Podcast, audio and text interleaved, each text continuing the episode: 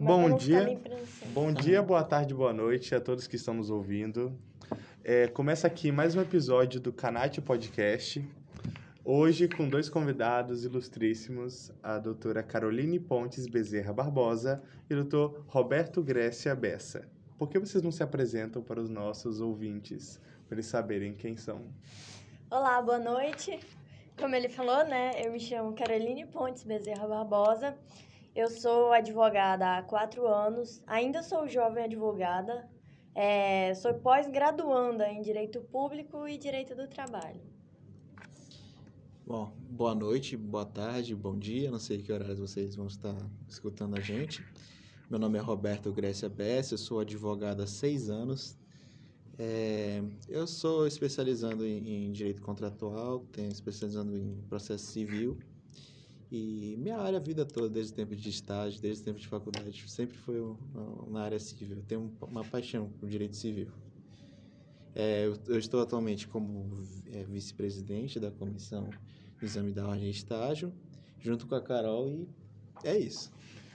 Antes de dar prosseguimento, gostaríamos de informar a todos que esse podcast está sendo patrocinado pela JG Pedrarias a melhor opção no Instagram de joias e semi-joias. Sigam, confiram o perfil para adquirir já a sua. Joias da melhor qualidade para você. Então, gente, é um prazer receber vocês aqui. E realmente é um tema que eu acho que vai animar todo mundo. Quando eles virem a Tumblr, a Tumblr no Instagram, eles vão pirar. Então, por que vocês não falam um pouco das atribuições de vocês? É, eu na, na ordem, né, no, no sistema ordem, atualmente eu sou conselheira estadual, uma das mais jovens do Brasil, é, justamente por conta da cláusula de barreira, que antigamente para você é, participar das chapas, poder ser conselheiro, você tinha que ter mais de cinco anos de advocacia. Porém, nós temos mais de 50% dos advogados com menos de 5 anos na advocacia. Então, assim, houve uma, um debate dentro do, do sistema ordem e aí foi aprovado a cláusula de barreira, onde teve essa diminuição para 3 anos. E eu entrei logo após a aprovação da cláusula de barreira na chapa, fui convidada pelo presidente Márcio para concorrer às eleições junto com ele como conselheira estadual. E hoje também estou presidente da Comissão de Estágio e Exame de Ordem, junto com o Roberto. e eu, eu hum?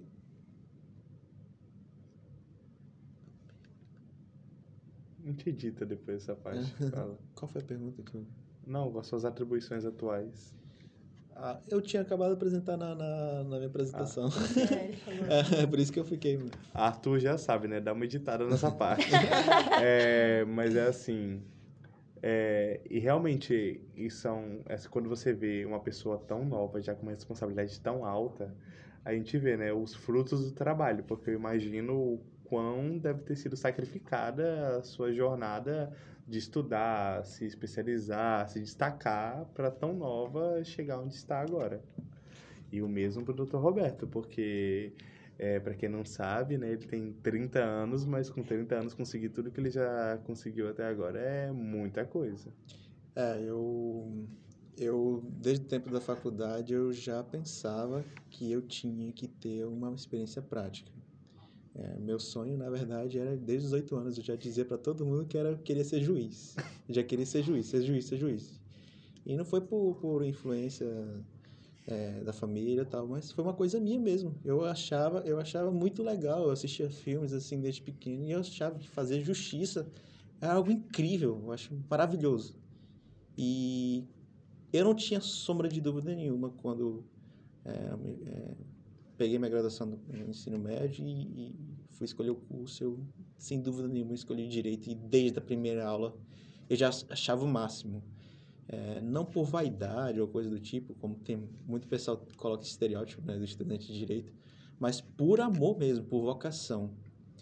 E pensando nessa vocação, nesse sonho de ser juiz que eu tinha, né, desde, desde novo, eu cursei a faculdade. Sempre todo mundo perguntava, tá, o que, que você quer ser, professor? Eu era um dos, um dos poucos que falava, ah, eu quero ser juiz.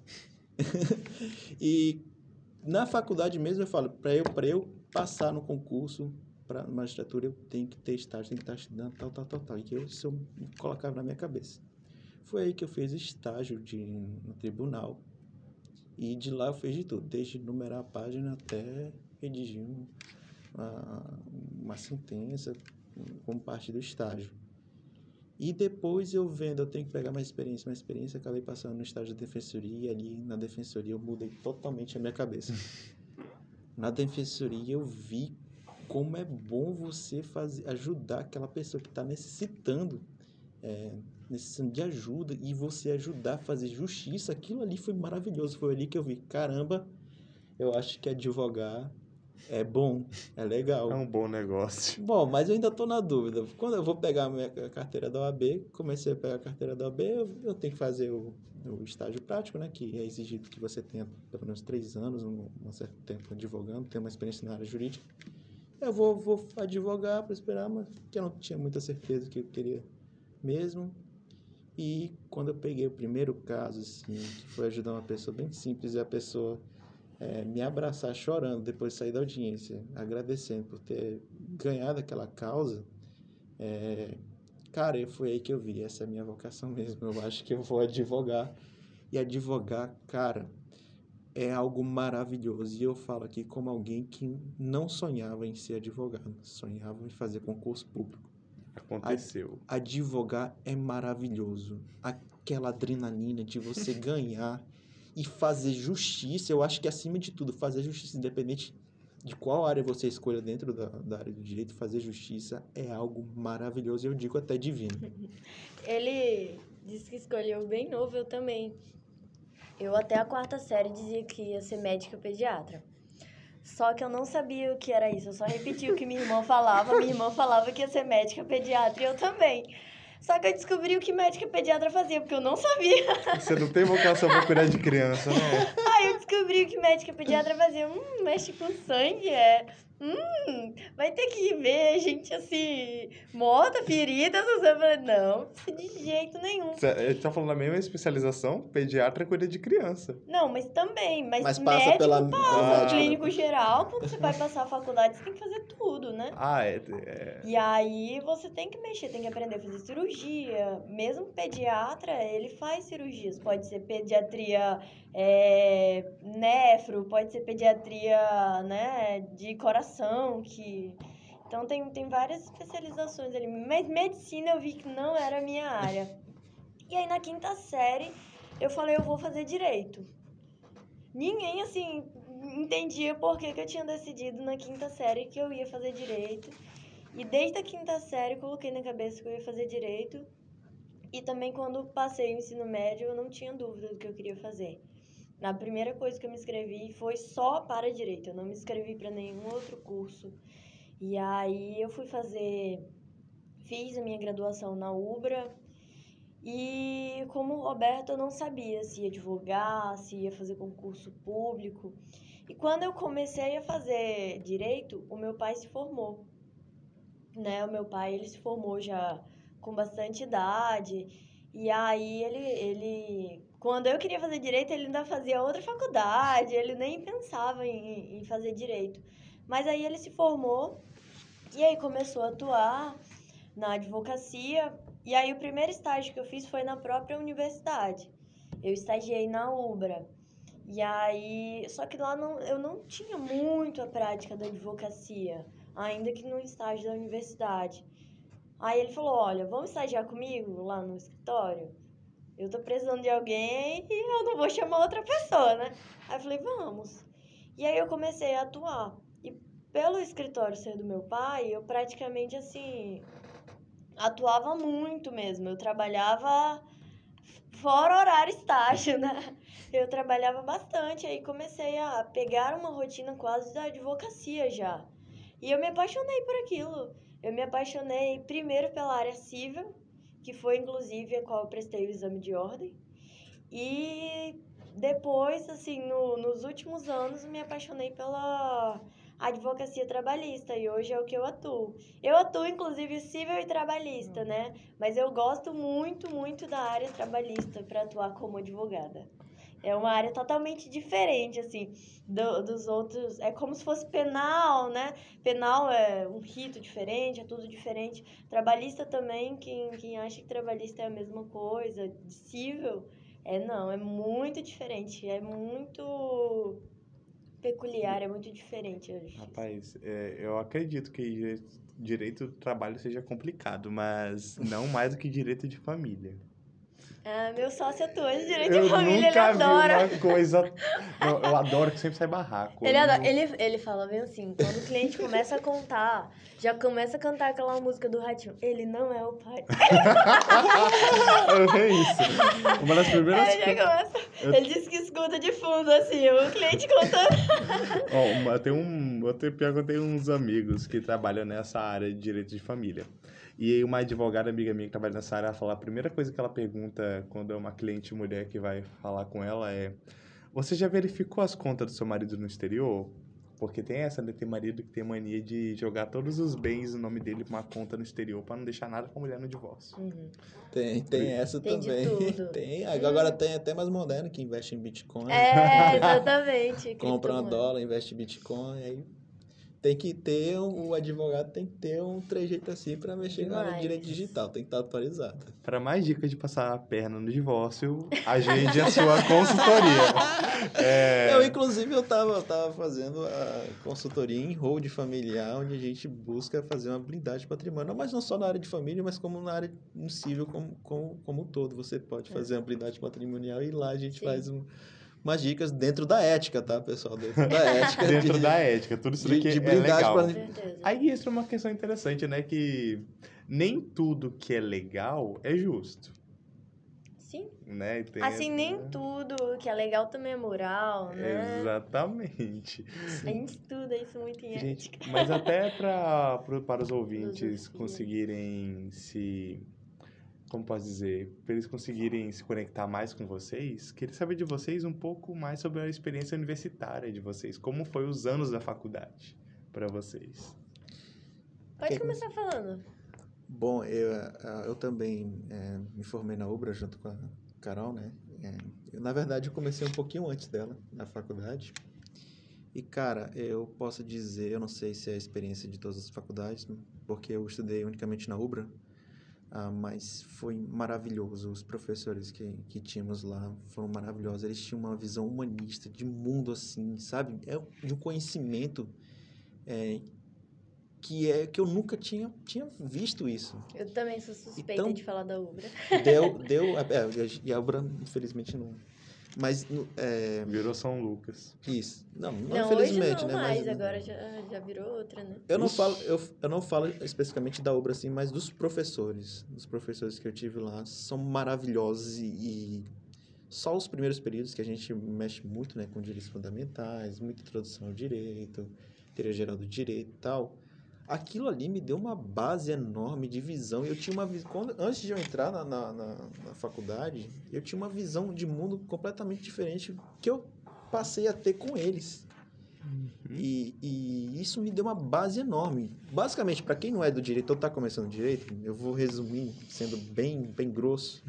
É, o primeiro período ali é a fase assim, mais teórica, mais, entre aspas, é fácil. E a partir do, do, do, meio da faculdade, você pega a parte mais prática, processual, civil, mais lei, assim. E esse começo foi maravilhoso. Maravilhoso para mim, porque eu tenho uma tendência, assim, a ser mais debatedor de ideias, ser idealista. E a partir da, da, da, do sexto, sétimo período, que pegou áreas que eu não tenho mais vínculo, assim, tão, tanta afinidade, como direito penal, direito trabalhista, direito tributário, eu senti assim uma, um, um pouquinho pesado para mim e terminando a faculdade eu escolhi um tema eu sou tão idealista que eu escolhi um tema assim na filosofia do direito. Fui falar sobre o Estado liberal e propriedade privada é, sobre a ótica do, da, da escola liberal né? E eu escolhi um tema assim bastante difícil que é bastante filosófico não tinha muito conteúdo é, no Brasil, em português, para eu, eu é, me fundamentar. Cheguei até conversar com uma professora, se eu não me engano, era da USP. Conversei, eu adicionei ela no Facebook. Falar... É quase o Ronaldo.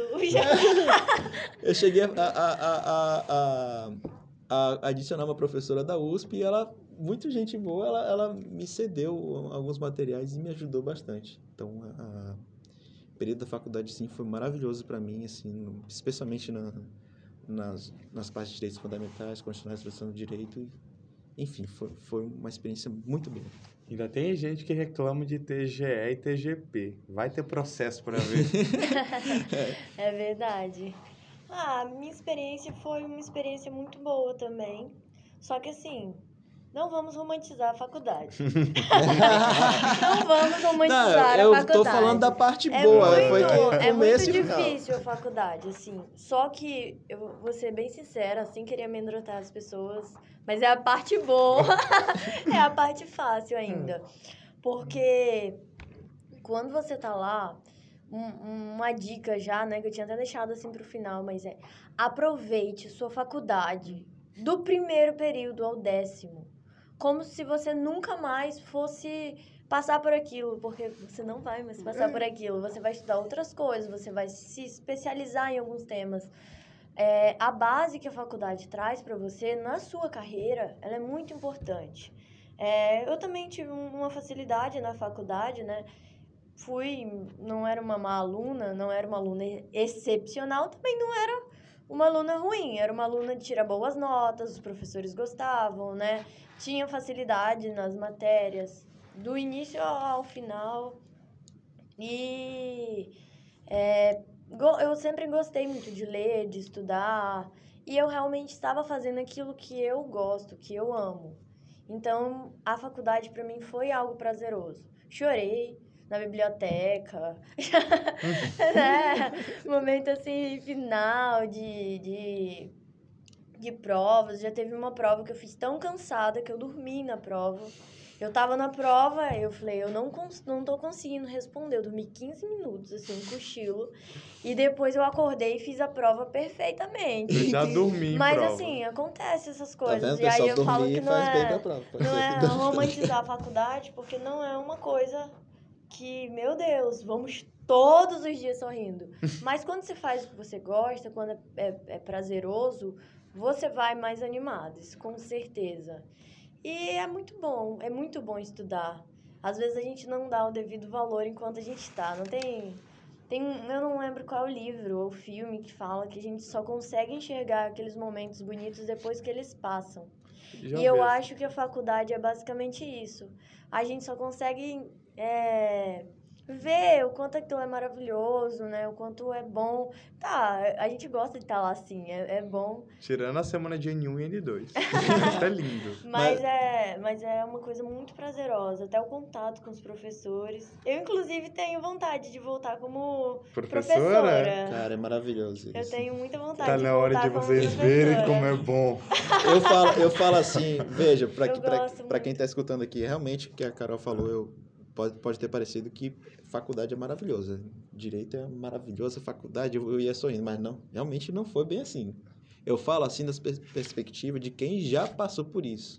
É fácil Porque falar, é, né? Quando já passou é, o TCC. Mas é. é, por, conta, por conta daquelas dificuldades que você passa. Isso é um aspecto geral. Nossa, eu tive por conta dessas assim. dificuldades que você evolui. E quando é, você olha para trás e fala: caramba, eu subi aquele degrau, você olha para trás sorrindo. Porque você fala e fala: caramba, eu consegui, eu consigo, eu passei por aquilo. E como aquilo foi bom, porque foi aquela dificuldade, aquele choro, aquela noite mal dormida que me fez chegar até aqui onde Verdade. eu tô. Foi subir o degrau. Eu passei é por isso essa semana. Essa semana foi semana de prova aqui. Uhum. Aí, nossa, eu passei muito por isso, indo dormir quase uma da manhã, fazendo cartãozinho de resumo da matéria de processo penal. Ah, eu entendo como é que é isso. Não, achar lindo que eu chegava aqui, tinha um bando de alunos indo na, na biblioteca de última hora para reservar um vai de meia com um código de lei seca, porque o professor disse que ia poder usar código na prova. É. Aí o que dava de menino ia atrás, ia esgotado. Ah, na época do meu TCC eu dormia três horas e meia por noite. E é porque, tipo assim, aí eu ainda digo, ah, nós temos o privilégio, por exemplo, eu só estagiava, ainda que estagiasse quase em período integral, né? Eu te entendo. né? Porque, mas eu só estagiava, ainda tem gente que tem jornal, tipo, meu marido se formou, ele trabalhava o dia inteiro e estudava à noite, né? Ele, inclusive, teve dificuldade, assim, ele, ele não teve como estagiar, né? Ele tava ali, porque como eu já era formada nos últimos períodos, ele tava dentro do escritório o tempo inteiro, né? E, e ia aprendendo, vendo o dia da, da advocacia. Ele é uma. Ele. No primeiro dia que ele entrou na faculdade, ele falou, eu vou ser advogado. Ele nunca teve dúvida com relação à, à carreira que ele queria seguir. Cinco anos depois, eis a carteirinha. A credencial. Credencial! Oh, tem uma Olha a professora. credencial! Tem uma professora que fala que vai começar a dar uns tapas na gente se a gente falar carteirinha. Credencial. Não, olha, quero ver falar carteirinha falar- quando fazer o exame da hora. Queria falar. queria falar que eu cheguei no tribunal é, essa semana, né? Aí a moça. é, a senhora tá com a sua carta credencial, doutora? eu achei muito engraçado eu estar aqui minha credencial. Tá na cara que já puxaram a Ah, orelha mas já. é comum, é costume, né? Ai, a nossa professora falou bem assim: quem tem carteirinha é estudante de ensino médio. Advogado tem credencial da ordem. Credencial da ordem. Se eu, se eu pudesse dar uma dica para quem está se formando, já chegando no final, não faça OAB, estágio, TCC, tudo no mesmo período. Não é legal. A sanidade é- mental agradece. É, vai ficar, você vai ficar muito ansioso. Ah, eu não diria pode não. ficar- Eu falaria pra fazer sim. sou dessa. Se sobreviver, sobreviveu, sua- né? Se eu quiser, acho que faça, mas- quanto mais coisas você faz, mais você dá conta, entendeu? Eu acho que o Pior que é ócio, verdade. eu acho que o ócio, ele, ele lhe traz um, sei lá, uma preguiça, um- uma protelação que não é boa. Quando você tem muitas coisas para fazer, você tem que ter uma agenda extremamente organizada e pontual. E aí você consegue fazer as coisas de fato. Aí o colapso Se você tiver Pior, muito pior que é lápis, verdade. Pior que é muito verdade. ócio. Então, é só organizar, É. entendeu? Também não, não pode também querer fazer mil coisas.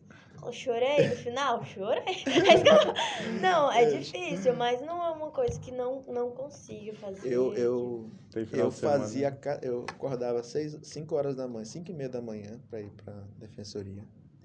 Aí saía acho que uma hora de lá. Aí à tarde ficava fazendo TCC, estudando para OAB, ia para a faculdade e à noite saindo da obra é, passava na academia. Meia-noite chegava em casa já morto, já para acordar, porque 5 e meia já tem que acordar de novo. Dia que. Cara, Eu eu, nunca- eu acho. Eu sou uma pessoa que eu nunca faço menos do que quatro coisas, assim. Tô, é sério. Olha, eu só- tem dia que eu só sento e choro. É sério, eu faço muita coisa extra, assim. Ah, Ele falou de academia. é, Eu queria saber de vocês, se vocês tiveram experiência assim atlética na faculdade ou não tinha ainda esse, tanto esse movimento quando vocês fizeram? Então, a minha, quando foi fundada, eu tava no sétimo período. Provavelmente ele já tinha saído da faculdade, Já tinha né? saído já. É, eu tava no sétimo período. E eu tava estudando já pro exame de ordem. Hum. Então, eu não consegui conciliar junto com a atlética. Porque era um movimento, assim, tava muito iniciando ainda. Então, demandava muito trabalho do- dos membros, né? E aí eu não consegui. é, eu vi lá, achava maravilhoso, mas não consegui participar da É, a- atlética. a- acho que a Atlética da UBA chegou um pouquinho depois nas outras faculdades, já, já Foi, tinha. né? é, exatamente. A gente Aí chegou mais Ubra- tarde, mas já tava. Quando começaram a falar, eu já tinha me Era formado até a já. madrinha era Maria Creuza. É, É porque assim, é. É. uma, é uma coisa muito boa, né? Ter dentro do curso. Nossa, um lugar maravilhoso, você eu acho, fazer, praticar a questão do esporte, a associação com os outros alunos. Isso ajuda, né, também a você aliviar. conhece muita gente Nossa, também. eu, eu sou suspeita porque eu, eu, eu digo que eu sou tão competitiva que se tiver corrida de minhoca, eu tô lá participando. Como a minhoca ou como a treinadora Não, da uma minhoca? treinadora da minhoca, claro, a, a Eu minhoca. sou. Eu faço karatê desde 5 anos de idade, eu já sou faixa preta de karatê.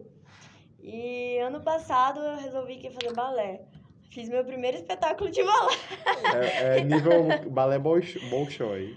Não, não, não é pra tanto. Eu fiz um ano de balé ano Mas passado. muito bonito. Eu, eu, eu E vi aí, a ele- ele apresentação. eu vi a minha apresentação muito linda. apresentação, Muito fiz minha, linda. minha primeira apresentação, mas eu sou muito dedicada em tudo que eu faço. Então, assim, É, em um ano de balé, eu fiz minha primeira apresentação já de tutu. No passo dobro, na pontinha no plié. Eu gosto muito do balé, é uma arte muito linda. É. E questão de pós-graduação, mestrado, vocês já estão nessa? Já terminaram? Não, eu tô cursando duas. Uma eu tranquei, na verdade, falta só o TCC. e a outra eu tô cursando a de gestão pública, né, que tá faltando só eu finalizar o TCC. E a de pós-graduação, Direito do Trabalho, eu tô iniciando agora também. Hum. Eu, é, logo quando eu peguei o AB, o meu pai ele sofreu um processo. Calma que tem, tem relação. É, meu pai sofreu um processo de um banco e, e eu fiz uma ótima defesa dele no primeiro grau. E ele ficou tão maravilhado com a minha defesa quando saiu o resultado positivo que ele falou, vou te pagar uma pós-graduação. E eu queria justamente, eu falei, olha, é, porque quando eu, me- eu peguei a carteira, logo veio o novo CPC, né? Aí falou, olha, tem um novo CPC e eu tô precisando estudar. Na, eu, na faculdade eu não estudei nada, nem meu exame da ordem foi, foi ainda no CPC antigo. Se eu puder pagar essa pós-graduação aqui em processo civil, aí, pô, ele pagou, cara, maravilhoso. Ganhei, ganhei consegui é, é, reverter a decisão. é, já estudando na pós. E, e eu só não consegui concluir a, a- não consegui concluir a tempo essa faculdade porque justamente eu estava trabalhando como autônomo ainda naquela época. é, justamente veio uma chuva de processos de concurso e eu fiquei aqui. Ou eu me dedico 100% a esse tanto de cliente trabalhar sozinho, ou eu é, me dedico a fazer a- a- o TCC. E acabei é, escolhendo fazer o- os processos, os processos que eu tinha, porque eu pensei, ah, eu posso fazer depois isso. Mas o conhecimento eu já, eu já adquiri durante a, a, a- pós-graduação. Faltava só a diplomação. Isso, diplomação. E agora eu, eu, eu, eu ia fazer de novo, mas eu acabei optando, ah, é, eu quero conhecimento prático, eu não quero só, somente ostentar o título, eu vou fazer, é, vou fazer em contratos. E eu penso futuramente, né, eu, ainda tenho dúvida se eu quero ir para a docência também, é, em eu fazer, não tenho, não, eu quero. fazer, fazer mestrado. Eu me atraí muito pela, pelo direito constitucional e direito internacional eh, da Faculdade de Porto e Coimbra. Tinha aberto antes da pandemia, estava sendo presencial, né? eh, lá e cara, futuramente eu, eu penso se- eu me decidir em ir para o magistério, eu acho que que eu tenho que antes para eu tá, me sentir preparado, eu tenho que fazer um mestrado. Entendi. Ó, ó, isso é uma coisa que eu gostaria até de botar um adendo. É que assim, gente, vocês estão acostumados com os outros convidados que a gente trouxe, já eram juristas mais experientes, com mais idade, e já estavam assim na, numa, num patamar da carreira que doutorado para eles já é história do passado. Mas aqui a gente trouxe convidados que estão na flor da idade, alguns estão dentro da jovem advocacia Sim, eu ainda. só tenho 26 anos. Aí entra aquela questão que, gente, vocês podem estar ouvindo futuros doutrinadores, futuros Então, Flávios eu- Martins, sabe? Os próximos que Que vão escrever um livro na área de direito previdenciário, direito Do trabalho. trabalho. Vocês- Contratos. Então, vocês em primeira mão estão vendo uma entrevista com eles antes deles estourarem, porque eles já estão subindo alto na carreira. Porque a posição que eles têm dentro da OAB Rondônia não é brincadeira, já é alta. Mas vocês veem como é importante se preparar e se qualificar para o mercado de trabalho? Sim. Olha, sim. eu queria até destacar isso é, quanto ao presidente Márcio. Ele é um dos presidentes assim que ele veio com a proposta dele de trazer a jovem advocacia para dentro do sistema ordem. Ele viu a importância de você é, não falando, ah, ele tá tirando os antigos de forma nenhuma, né? Até porque ele é um, um advogado já é, renomado, é um advogado já, então ele vai prezar pela advocacia como um todo, mas também abrindo as portas para a jovem advocacia, né? Hoje está sendo lançada uma ferramenta, né? O próprio Márcio ele disse que ele é o, o, o ele traz como slogan uma nova advocacia, né? E hoje está sendo lançado o Laboratório de, ino- de Inovação do Muito ESA. bom. Lá Muito na bom. OAB agora, nesse exato momento, está tendo o lançamento do Laboratório de Inovação, que nada mais é Porque quando você sai da faculdade, você tem muitas dúvidas. Você tem dúvida de, de como gerir um escritório, você tem dúvidas de como captar cliente, de como montar um escritório. Hoje, inclusive, se tem escritório físico ou virtual, né? O que pode fazer dentro da ética de publicidade, o que não é publicidade, o que é informativo. É, nós temos muitas dúvidas. Como despachar com o juiz, como ir lá resolver um, um processo Exatamente. administrativo. Uma sustentação oral no tribunal, que é muito importante, às vezes os, os advogados deixam de fazer por insegurança. É, muitas coisas que o laboratório de inovação vai estar tá trazendo para a jovem advocacia. E depois vai estar tá sendo lançada também a aceleradora, né, para os advogados já estabelecidos que querem deixar a sua carreira ainda melhor, oxigenar e modificar para atualizar o seu escritório e fazer ele crescer ainda mais. Ah, o Márcio está trazendo assim bastante coisa para advocacia e está todo mundo trabalhando bastante pela ordem. Ó, estamos já já digo aqui que o Canate está esperando convite para conhecer esse projeto para a gente poder fazer um post sobre. Ah, claro. Nossa, você chamar já para Claro, fazer um, sim. até um podcast, né, sobre isso. Bora. É verdade. É uma boa ideia. É, gente, é realmente muito incrível demais. Eu gostaria de saber, vocês atualmente estão trabalhando juntos também na parte da Não, advocacia não. ou é um escritório Eu diferente? tenho um A gente- escritório junto com o meu marido e com o meu pai. Atual, é, antes não era, meu pai, nós tínhamos escritórios separados, agora a gente juntou. Tá, trabalha eu, o, o meu marido e meu pai. É o Bezerra e Barbosa. É engraçado que meu pai é Bezerra, meu marido é Barbosa e eu peguei o nome dos dois, eu sou Bezerra e Barbosa. É que na verdade o escritório é, dela, eles só estão é emprestados lá basicamente isso.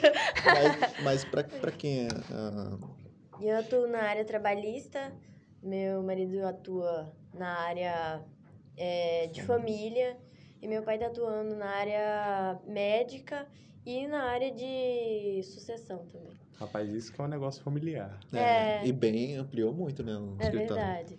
É, para quem, pra quem não é. Acho que todos os profissionais liberais eles trabalham dessa forma. É muito importante, desde que você, da faculdade, desde que você pisou o pé no curso de direito, você conhecer gente. Conhecer gente abre muitas fronteiras. Não importa se a pessoa é lá do Cobobó do Norte, você não sabe quando você pode precisar dessa O pessoa. famoso network. É o que eles chamam do network. Para você ter uma ideia, é, muita gente acha besteira. Ah, é, pra que esses encontros nacionais de jovem advocacia? O pessoal só vai lá pra festa, não sei o quê. Ah, O pessoal tem esse estereótipo que viajar para esses encontros de, de advogados é, é só para curtir a vida, é só para aproveitar. Não é. Se você vai para o fim de crescer e aprender e conhecer gente. Para você ter uma ideia, eu conheci, eu acho que talvez essas amigas me escutam lá de Minas Gerais. Eu conheci gente de Barbacena, no interior de Minas Gerais, e até hoje, às vezes, a gente, elas, a gente troca dúvidas entre si. Eu já tive uma cliente que estava precisando fazer uma herança lá no tribunal, tribunal de Minas Gerais. E, na- e lá, é, isso foi na época da pandemia, lá os processos ainda, se eu não me engano, estavam físicos ainda. E eu tinha muita dúvida, como é que eu vou solicitar cópia do processo? Como é que tá, tal, tal? Cara, por coincidência, eu conheço alguém lá de Minas Gerais que trabalha lá com os processos. Que foi lá e escaneou pra E, você. não, ela, ela, me- ela me falou todo, o procedimento é esse, esse, esse, esse, sem eu precisar esperar eles retornarem do trabalho, passar por burocracia. Simplesmente eu mandei uma mensagem, tá, elas me falaram tudo. Cara, faça contato. É, eu, tô advogando há pouco tempo, né, nesses seis anos, mas boa parte dele eu venho, venho trabalhando dele como autônomo. E eu vim conseguindo me sustentar ainda como autônomo, porque ainda que eu não consiga é, é, arranjar clientes diretamente, eu consigo é, captar clientes por indicação ou trabalho em parceria. Então, você que está ouvindo que é do direito, faça contato desde hoje, desde hoje, porque quando você, você não sabe quando vai precisar de contato, não sabe quando aquela pessoa vai precisar de você e, e você crescer junto com nessa rede, nesse network. Ai, tem um negócio que eu adoro pensar e que eu, e eu sei que é verdade porque eu tenho um exemplo maravilhoso, quase absurdo na minha vida. Aquele negócio, né? Você tem sempre tá três pessoas de qualquer pessoa no mundo. Sim, sim, Você, já você conhece alguém que conhece alguém que vai conhecer o presidente. É. Ou você é amigo do primo da amiga da Luísa Sonza. É verdade. Entende? E assim, é, às vezes a gente pensa no, no macro, né? E esquece do micro ali. Quando eu saí da faculdade, a minha maior causa, eu consegui, assim, dentro de pessoas da família que me indicaram. É, e aí, a casa que eu comprei meu apartamento, né? Foi a minha É primeira sucesso. causa. E assim, às vezes você dá uma sorte. Foi uma casa muito boa que eu recebi logo no, no meu primeiro ano de advocacia. E foi um inventário que eu fiz. Um inventário muito bom. E foi indicação da família. Então, realmente, o network ele começa onde você for, você vai saber que eu sou advogada. Se eu for pro meu karatê, todo mundo de lá sabe que eu sou advogada. Se eu for balé, todo mundo sabe que eu sou advogada. Se eu for no mercado, todo mundo vai saber que eu sou advogada. Então é muito importante que você fale, que você fale que você é advogada, em que área atua, o que gosta de fazer. É, é muito importante porque essas pessoas todos vão precisar de advogado. Todo mundo, uma hora, vai precisar de advogado. Eu adoro essa. Uma hora ou outra, todo mundo vai precisar de um advogado. Vai. Vai. Vai. As pessoas até têm, assim, no- hoje nós temos ainda uma cultura do precisar quando já está A merda tá é, feita. É, é, nós não temos ainda uma, uma consciência preventiva. Por exemplo, no direito do trabalho, é, as empresas já têm uma consciência preventiva um pouco maior, mas ainda tem algumas empresas que são mais resistentes a fazer uma estrutura, a fazer uma, uma, uma consultoria. Geralmente vem depois que já tem um monte de ação trabalhista que a gente, ah, eu avisei. É, realmente a gente É- tem uma, é tem uma cultura muito de, na área jurídica, só procurar quando a merda é feita, porque acha que pode resolver, acha que não é um grande problema. Eu, eu já resolvi, eh, eu estou me especializando em contratos, eh, eu já resolvi casos em que um simples contratinho era só não ter preguiça É de fazer um contrato, colocar isso no papel e definir. É, e se não sabe definir, não, em vez de procurar no Google, procure um advogado. Se não sabe definir, só procura um advogado, pá, pá, faz uma consultoria e tal. Você evitaria problemas. Cara, a empresa se destruiu por conta disso, simplesmente É. porque não fizeram contrato. Lembrando que no direito privado você pode fazer o que você quiser desde que não vá contra a lei. O que a lei Isso. não proibir, você pode fazer o que você quiser. Tem uma liberdade muito imensa É, o em que o relação Roberto à estava falando dos pública. network, tudinho, de conhecer as pessoas, né? Até o que ele falou do contato de Minas Gerais. Tem uma frase que as pessoas interpretam ela de forma muito errônea. Que é assim, um bom advogado conhece o direito, o melhor conhece o juiz. As pessoas interpretam essa frase, por exemplo, hum, amiguinho do juiz. Não, gente, não é Gente, isso. pra quem não sabe, existe uma coisa chamada suspeição. Exatamente, exatamente. Tem uma frase do do, do E aí, o que, que que é isso? Você já vai tanto naquela vara, já verifica tanto que você já sabe até a- o valor da indenização que o juiz vai dar. Ou se ele não vai dar, que vai ter que ir no tribunal, que o tribunal vai reformar. Se quais são os critérios que ele usa para deferir a gratuidade da justiça, quais são os documentos que você vai ter que arrolar. Se o, o tipo de testemunha, quais são as perguntas. Então é, é muito importante você conhecer de fato aquela vara, você ter é, uma autoridade para falar ali, porque e assim a gente vai descobrindo que o, o- o- as pessoas do judiciário em um todo, né, os juízes não, eles não gostam daquele advogado que fala amém para tudo, não. Pelo contrário, eles gostam daqueles advogados que eles veem que realmente briga pelo direito do seu cliente. Que se tem dois reais faltando, vai fazer o recurso para. Claro, isso é um exagero, né? Eu não faria. O, o valor do recurso Até não porque cobre é. É, exatamente, mas assim. é, não- Que é certo, tirando né, do exagero, mas que você brigue mesmo por- pelo direito do seu cliente, que você vá com uma segurança, porque é, dizer que não há diferença de advogado para advogado não é verdade. Eu sei porque existem causas e causas que. Ah, causas idênticas de resultados diferentes. Mas claro que até você mesmo pode protocolar causas idênticas. Eu já, já tive ações idênticas de resultados diferentes. Mas quando você tem uma, uma, uma consciência daquilo que você está fazendo, um- uma firmeza daquele trabalho, é, ele flui melhor. Eu, eu acho que eu vou até além do que a, a, a Carol falou em relação a conhecer o juiz, conhecer a vara. Eu acho que eu vou tirar até essa frase do, do Suits, que é o Uhum. é, não jogue com casos, jogue com pessoas. Hum, que Harvey toca- Specter é é isso. maravilhoso. O que toca ao processo, muita coisa você consegue resolver persuadindo, conversando direto com a, direto com a parte. Eu já consegui, não é que eu, eu sou o cara, né? Mas eu já consegui, estava lendo livros sobre persuasão, sobre psicologia e tal. Eu testei, resolvi botar isso em prática e fiz acordo com, com, com, com um acordo em que eu superei em 160% da expectativa do cliente. Nossa. Ele esperava um valor, eu consegui 160% no, no acordo, usando só palavras, só você trocando palavras. Quando você conhece com quem você está falando, você con- conhece o contexto daquela pessoa tá, com quem você está negociando, você sabe o background, você sabe com quem falar, você sabe como falar, sabe qual é o tom falar, e como, como e quando falar, você consegue é, resolver um processo que poderia durar anos em recursos, porque a, nesse caso específico a, a outra parte ela só estava protelando, protelando, protelando. Uhum. Eu consegui resolver no acordo. Hum. Resolver no acordo. Fiz, mandei uma proposta e tal, a pessoa concordou. E lá encerrei o processo. Então, é melhor coisa. eu acho que muito, muito além do, do, de você conhecer isso, você tem que trabalhar com pessoas. Conheça as pessoas. Não, é, não só o juiz, conheça o, o cliente, conheça, conheça o contexto, por que, que ele está se negando, por que, que ele está tomando essa posição. É, ah, ele está tomando essa posição e não quer fazer acordo por quê? Porque é uma birra, porque teve uma briga pessoal, porque... Quando você trabalha isso, né? Você trabalha isso, você aumenta muito a chance de você fechar o acordo, você aumenta muito a chance de você ter êxito ah, na sua advocacia. Cara, eu tava pensando aqui, se você gosta de dinheiro, não processe. Faça audiência de conciliação. Porque o dinheiro sai bem mais rápido. É verdade. Com certeza. Aí, É, já tem algum- alguns escritórios de advocacia em família.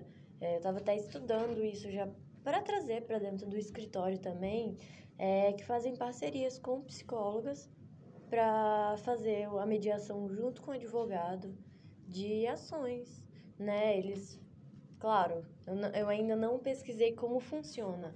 Não sei como tem que estudar com relação ao, ao estatuto da psicologia, né? Com relação ao sigilo, porque ambos têm sigilo ali, tanto o advogado quanto o psicólogo. Mas não como uma forma de persuadir, mas uma forma de tratar. Muitas causas eh, não chegam em acordo por falta de, de uma comunicação, né? Uma comunicação não violenta, uma comunicação É que é, tirar aquilo do coração, principalmente na área de família. Isso que eu já ia falar. Você quer saber como é que você faz uma comunicação não violenta? Vai numa audiência de direito de família e faz exatamente o contrário. na, é, pra- só para contextualizar, é, na advocacia de família é muito comum você não ser você é advogado de toda a família. Então o advogado muitas vezes ele acaba sendo como mediador ali. É. É verdade, principalmente Você processo de mediador. E isso daí né? você consegue, é, olhando para a parte empreendedora, você consegue ter muito retorno nisso. né? Além de resolver mesmo, você tá- consegue ir na raiz do problema e resolver o problema. você me perguntou sobre a, a minha experiência universitária. Eu tava lembrando que eu até tinha deixado anotado uma experiência assim que pra mim foi muito marcante. Falei, talvez seja isso que me levou pro direito do trabalho. Brincadeira, né? Eu vou falando antes. É, o meu professor de direito do trabalho, ele é uma pessoa muito maravilhoso. O Haroldo. aham. Cara, muito. E aí ele tinha uma aula que ele fazia em algum lugar que você escolhesse. E aí a gente escolheu no The Rising Sun. Hum. Aí a gente foi fazer uma aula de direito do trabalho. E aí você, ele, ele, aí todo mundo, nossa, foram lá brincar. Teve essa parte também, mas nós tínhamos que fazer um relatório, uma reclamação trabalhista e um vídeo explicando toda a entrevista e a reclamação trabalhista e depois uma sentença. Né? Esse era o processo. Era muito divertida a aula e aquilo você tinha uma prática. Porque o que, que nós fazíamos? Nós levávamos questionários íamos investigar é, os funcionários que estavam lá. Então chegava um, um, um garçom para servir o drink, você perguntava, você pode responder aqui comigo? O tanto de funcionário que tinha, assim, em algumas instituições que foram, né? No próprio The Rising Sun tinha, a gente verificou, no meu questionário eu lembro, que foi um caso de um, um garçom que ele recebia como diária, mas na verdade ele deveria ser CLT, Ah, entendeu? E ele não recebia as devidas verbas trabalhistas, porque ele trabalhava todos os dias e recebia todos os dias só aquele valor. E ele já estava lá há mais de seis meses trabalhando dessa forma. Então não era um, um contrato que você tivesse que. É, que pudesse se enquadrar como diária, né? Esse The É, Rising seria isso aí, a CLT, faliu, por isso que eu tô falando. Então, eu sei, mas esse The Rising Sun não era que ficava perto do colégio Tiradentes? Isso, esse mesmo. A dona era minha amiga. Pois a gente, nós fizemos as entrevistas lá e tinha algumas modalidades, mas isso em todo local, entendeu? Teve, eu já conheci, tipo, estabelecimento, estabele, já processei, conheci não, já processei estabelecimentos aqui de Porto Velho em que o, o dono era advogado. e ele tem um estabelecimento e várias Às ações trabalhistas, pau, né? várias ações trabalhistas procedentes, entendeu? Aquele negócio, né? É, nossa, o direito do trabalho, ele mexe, ele toca muito assim também, de casos mais simples a casos de a pessoa contar a história pra você e você ficar assim, isso é um trabalho escravo. Chega quando chega trabalho escravo na sua mesa, é muito difícil, é muito delicado. A pessoa vem com o psicológico abalado. É, nossa, então Ou com assim, assédio, né? A pessoa fica... assédio Imagino também. o que não deve ter de nossa. estagiário entrando com processo de trabalho escravo. Então, eu não vi muito, já vi só um escritório específico. Ah, eu sei qual que é. Eu sei qual que é. Eles entram já em ação coletiva. Eu sei qual que é esse. Mas nunca, nunca fui desse escritório, nunca processei ele, então não tenho autoridade para falar. Ah, mas eu te confirmo, o negócio ali era barra. Eu, é, também não trabalhei nele, mas tenho amigos que já. É, falando em, em- em estágio, é, falando para quem está ouvindo, é que o nosso, acho que o nosso público, a maioria é em peso seja universitário, né? Exatamente. É, se você pode, se você tem condição, faça um estágio. Por favor. Você me, agra me agradeça depois. Faça um estágio, nem que seja não remunerado. Porque o conhecimento que você vai ter, prático, o conhecimento que você vai ter prático é enorme. Enorme. Faça, faça um estágio. Se você pode, faça um estágio. É, gente, brincadeiras à parte, o estágio é muito importante. Muito. É muito Muito importante. mesmo. Cara, você. Olha, é, eu vou dar um exemplo. Quando ainda estava estagiando no tribunal, na UBRA, direito ambiental era no, no décimo período, né? Nono período, eu acho. décimo. No décimo período. Na época que eu estava estagiando no tribunal, eu, se não me engano, estava no sexto ou no sétimo. Estava indo pro sexto pro sétimo. E. E eu dividia muitas funções lá no, no- no- entre a secretaria e o gabinete. Eu, eu- uma hora ficava o um outro estagiário, uma hora ficava outro. A gente ficava re- revezando. E justamente no meu dia de ficar no, no gabinete, caiu um processo de 12 volumes de direito ambiental contra a hidrelétrica e que lá falava que, que, que o pessoal lá de extrema estava sendo prejudicado pela hidrelétrica porque alterou o curso do rio, que não sei o que tinha. Nossa, aqueles 12 volumes não era porque era um processo antigo, era porque era só inicial mesmo e tava anexo os volumes. Pega! Sabe que cada processo ainda, processo físico, para quem pegou, cada volume pela, pelo regimento do tribunal era até 200 páginas. Completou 200 páginas, vai para outra. E aqueles dos volumes era só relatório. Só relatório de estudo de impacto ambiental.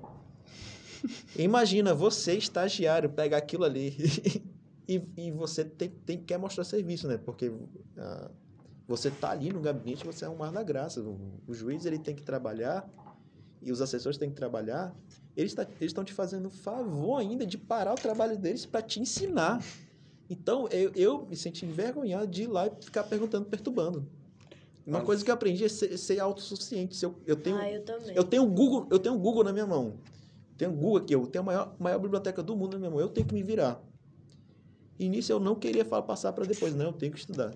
E dali eu estudei praticamente o semestre de direito ambiental. Ambiental pra- 2.400 páginas, pelas Isso, minhas mais um- contas. Mais ou menos. Eu não cheguei, não precisava, porque ali era o, era o despacho inicial, né? Eu ia só analisar o, o- o- se tinha inépcia e tal, aqueles, aqueles básicos de, de análise que você faz de uma petição inicial. Mas, enfim, para ter essa análise, eu até me, eu, eu acabei estudando, estudando aquilo.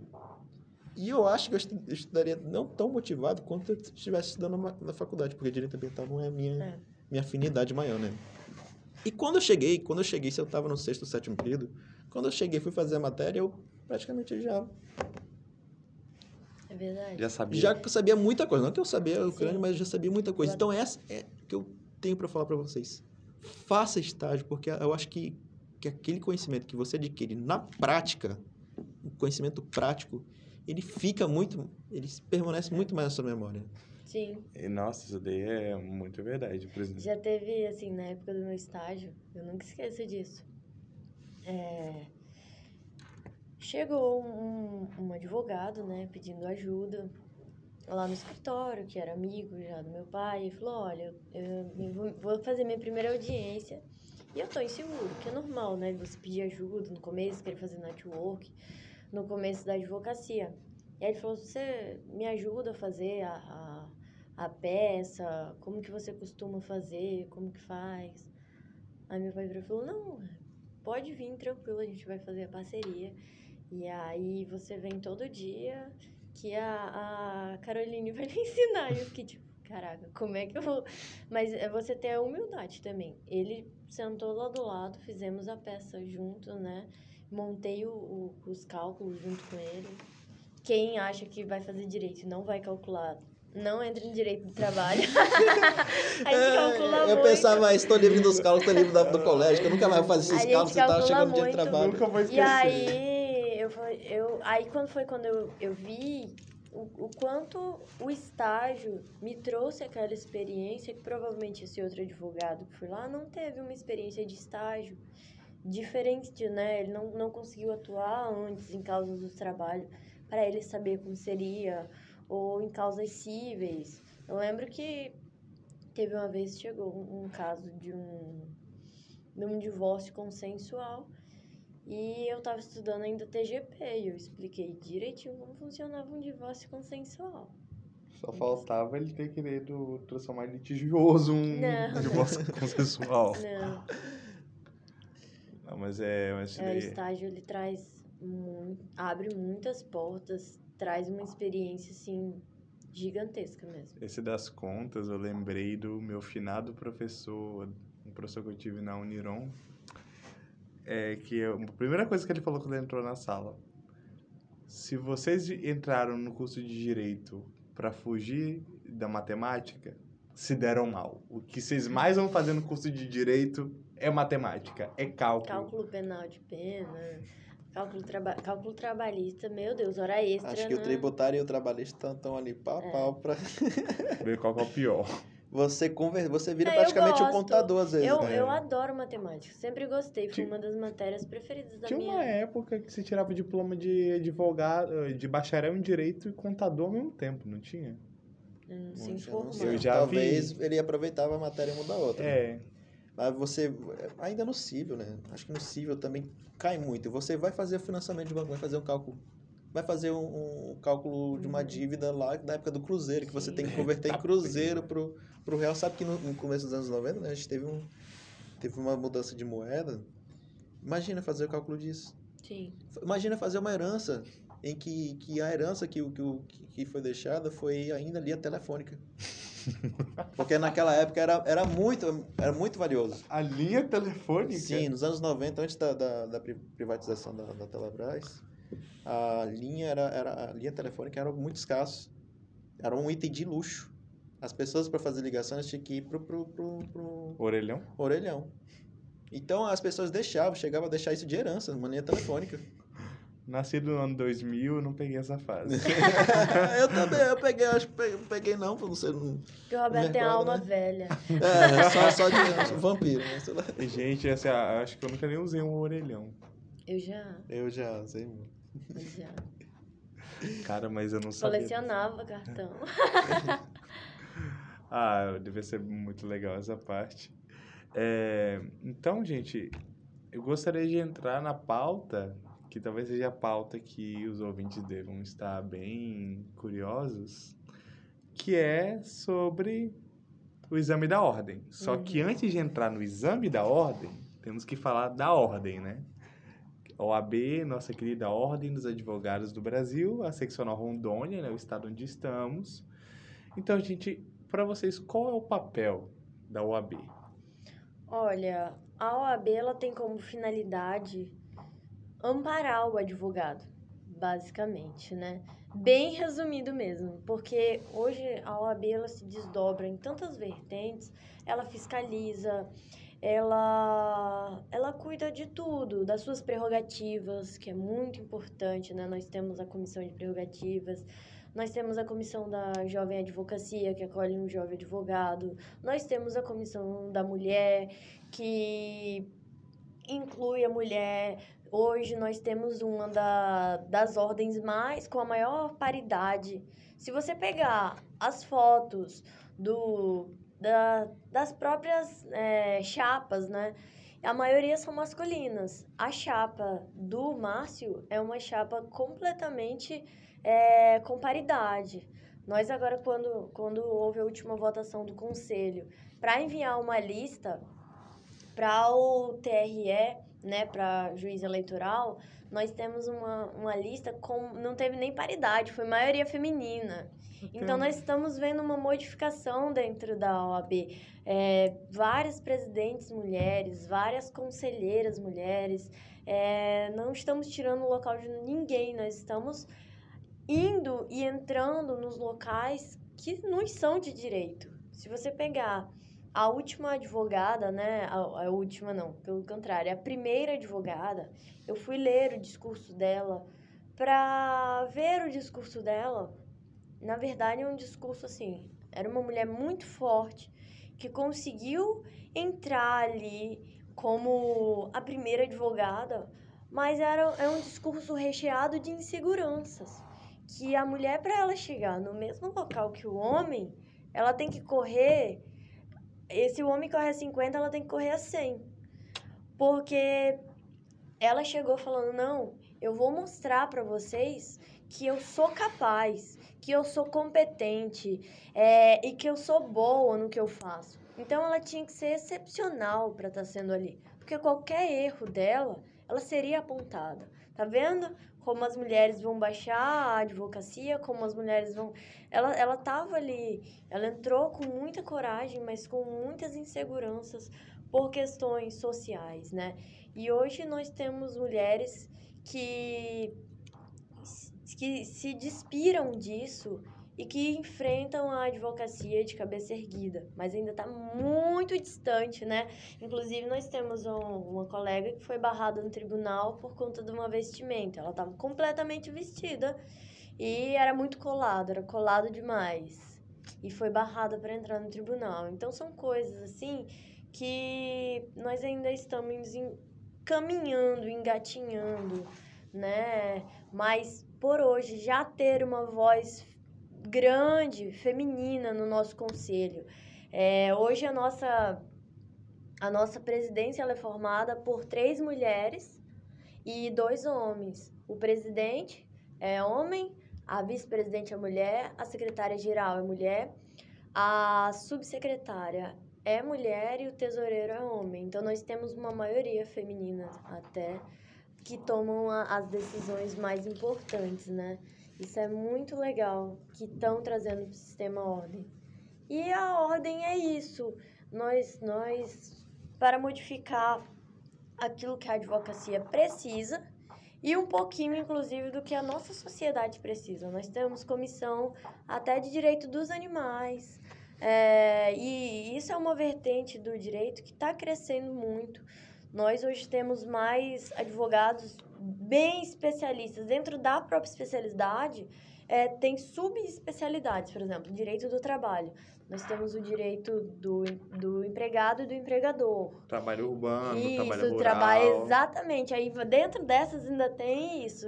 E é, nós temos com, é, a comissão de gênero, que trabalha sobre o direito da, das pessoas de é, LGBTQIA+, né? Então, é, existem essas comissões que elas vão se ampliando cada vez mais, justamente para para sustentar o advogado, para fazer amparar o advogado naquilo que ele precisa. Eu acho que é um dos conselhos mais completos que tem, né? não, não vejo nenhuma outra classe tão unida para um conselho como os advogados. Os advogados. A, a OAB, para mim, é, é além daquilo que está na Constituição. Acho que é uma das únicas profissões que que está ali como um advogado. Ele não existe democracia sem o advogado, né? Está lá na nossa Constituição. E, literalmente, a, a, a OAB é além de um órgão de classe, ela é além de um conselho, é, não menosprezando as outras profissões, né? Mas a, a, a nossa classe, ela teve um amparo é, bastante importante na nossa Constituição, diferente do Conselho de Medicina, de Enfermagem, enfim, de Engenharia, todos. A OAB ela é vista como ato participativo da democracia.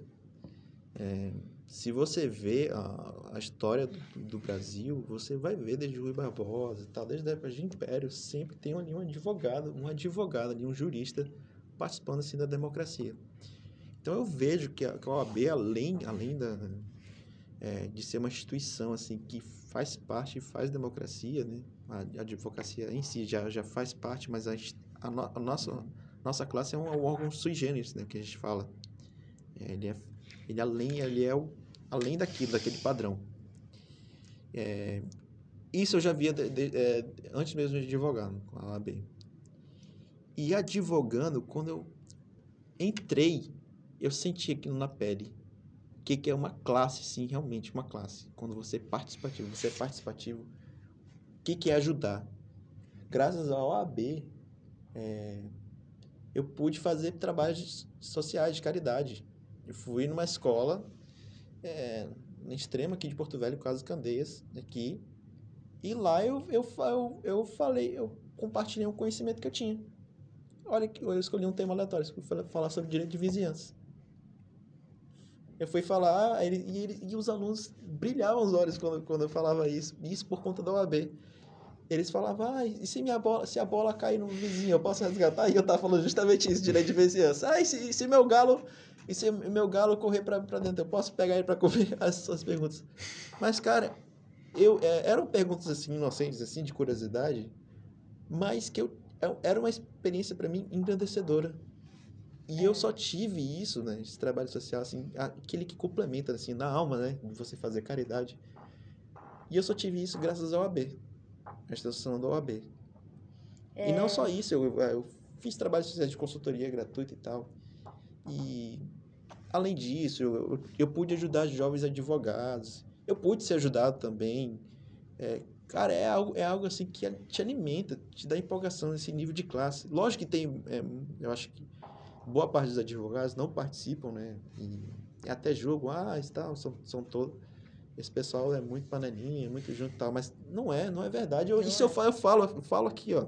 Eu tô aberta, se você participa, se você participa ajuda, você vai ver que não é bem assim. E você é vai se sentir integrado. Porque a OAB, realmente, eu falo, a OAB, se você participa, ela vai te dar a mão e vai te ajudar. E vai te ajudar a crescer. Ela é uma família, né? É uma família. E a gente está presidindo a comissão de estágio e exame de ordem. Nós conseguimos observar a preocupação da formação do advogado já na universidade né? Porque a minha comissão, ela, ela atua, né? nem, nem minha comissão, a comissão a qual Tomou estou posse. como presidente, né? Tomou posse. Estou como presidente, ela atua na, nas universidades. Ó, no, com relação a, ao exame de ordem, as universidades elas estão trazendo uma mudança de querendo implementar uma matéria voltada à introdução à advocacia. E isso foi isso é instigada pelo sistema ordem junto com o exame de ordem. Eles viram. Hoje aqui em Rondônia nós só temos uma faculdade que tem o selo de exame de ordem, de aprovação do Católica. exame de ordem. É. E, e assim, essa. É, essa, esse selo que a OAB traz é justamente para isso, para tentar elevar o nível da nossa advocacia. Se nós temos um, uma tríade da, da defesa, né, do, do, do promotor, o advogado e o juiz, que não há nenhuma nenhuma hierarquia entre eles, então que deva ter uma, uma seleção de conhecimento. É por isso que foi instituído o exame de ordem. O exame de ordem ele é uma prova para que, assim como os outros passaram por uma prova, você também tem que passar por aquela prova.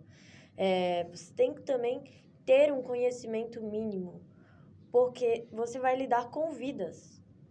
Você vai modificar uma, uma vida, é uma pessoa que está precisando de um remédio, é uma pessoa que precisa de uma cirurgia, de um tratamento, é de uma pessoa que está trabalhando análogo à escravidão, é de uma pessoa que acabou de perder o pai e, e tem que dividir os bens e tá tendo que ainda lidar, além do luto, Briga com o terra. litígio. Ah, então você lida, muito. você lida com vidas. Tudo que você faz no- é uma pessoa que não tem a sua, que tem sua liberdade privada. Tem coisa mais importante do que a sua liberdade. Se fosse você, você daria a possibilidade de você perder a sua liberdade na mão de qualquer pessoa, ou você gostaria que ela tivesse feito uma prova que tem pelo menos os requisitos mínimos para lhe defender. Então, eu, a, o exame de ordem é de suma importância para a advocacia, sim. Eu defendo para que haja uma paridade de fato entre o, o- é, essa tríade que eu citei, tem que ter o exame de ordem.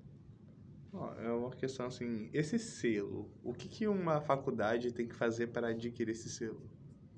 O selo, ele precisa ter uma quantidade de aprovação mínima, né? Dentro ali da, das turmas. Uma, uma faculdade que garante um- uma, Uma média de porcentagem aprovação. de aprovação, ela vai receber esse selo. É, pessoal do sexto período, que é a primeira turma da Faculdade de Sapiens, na qual me incluo, é, vamos começar a estudar, tá? Porque eu quero esse selo de aprovação. Muito bom, muito legal. E que e a, é realmente assim. O exame de ordem você começa a estudar no primeiro período. Não cai nada que você não tenha estudado. Você começa a estudar no primeiro período. Eu, eu, eu sabe, sabia que o meu primeiro exame de ordem eu fui fazer no quarto período? Só pra saber. Menino. Só pra saber. Passou? Não, ainda não conhecia, não conhecia nada das matérias, mas daquilo que eu conhecia, eu, eu, eu, eu fiz, mas ainda que eu passasse, eu não, não, não pode pegar, Ah, eu porque... até falei que eu vou contar uma história É, minha do meu sua- exame de ordem aqui, exclusiva. que- Mas a sua aprovação, você tem, tem dois anos pra pegar o diploma. Se você não pega dentro desse O prazo, mínimo- pelo menos a regra na minha Não, o época... edital era- não é mais esse. Na, na minha, na época que eu Sim, fiz. na época era, Na época que eu fiz, você tinha que pegar dois anos. Então, ainda que eu passasse, mas eu fiz assim só por efe- efeito de curiosidade.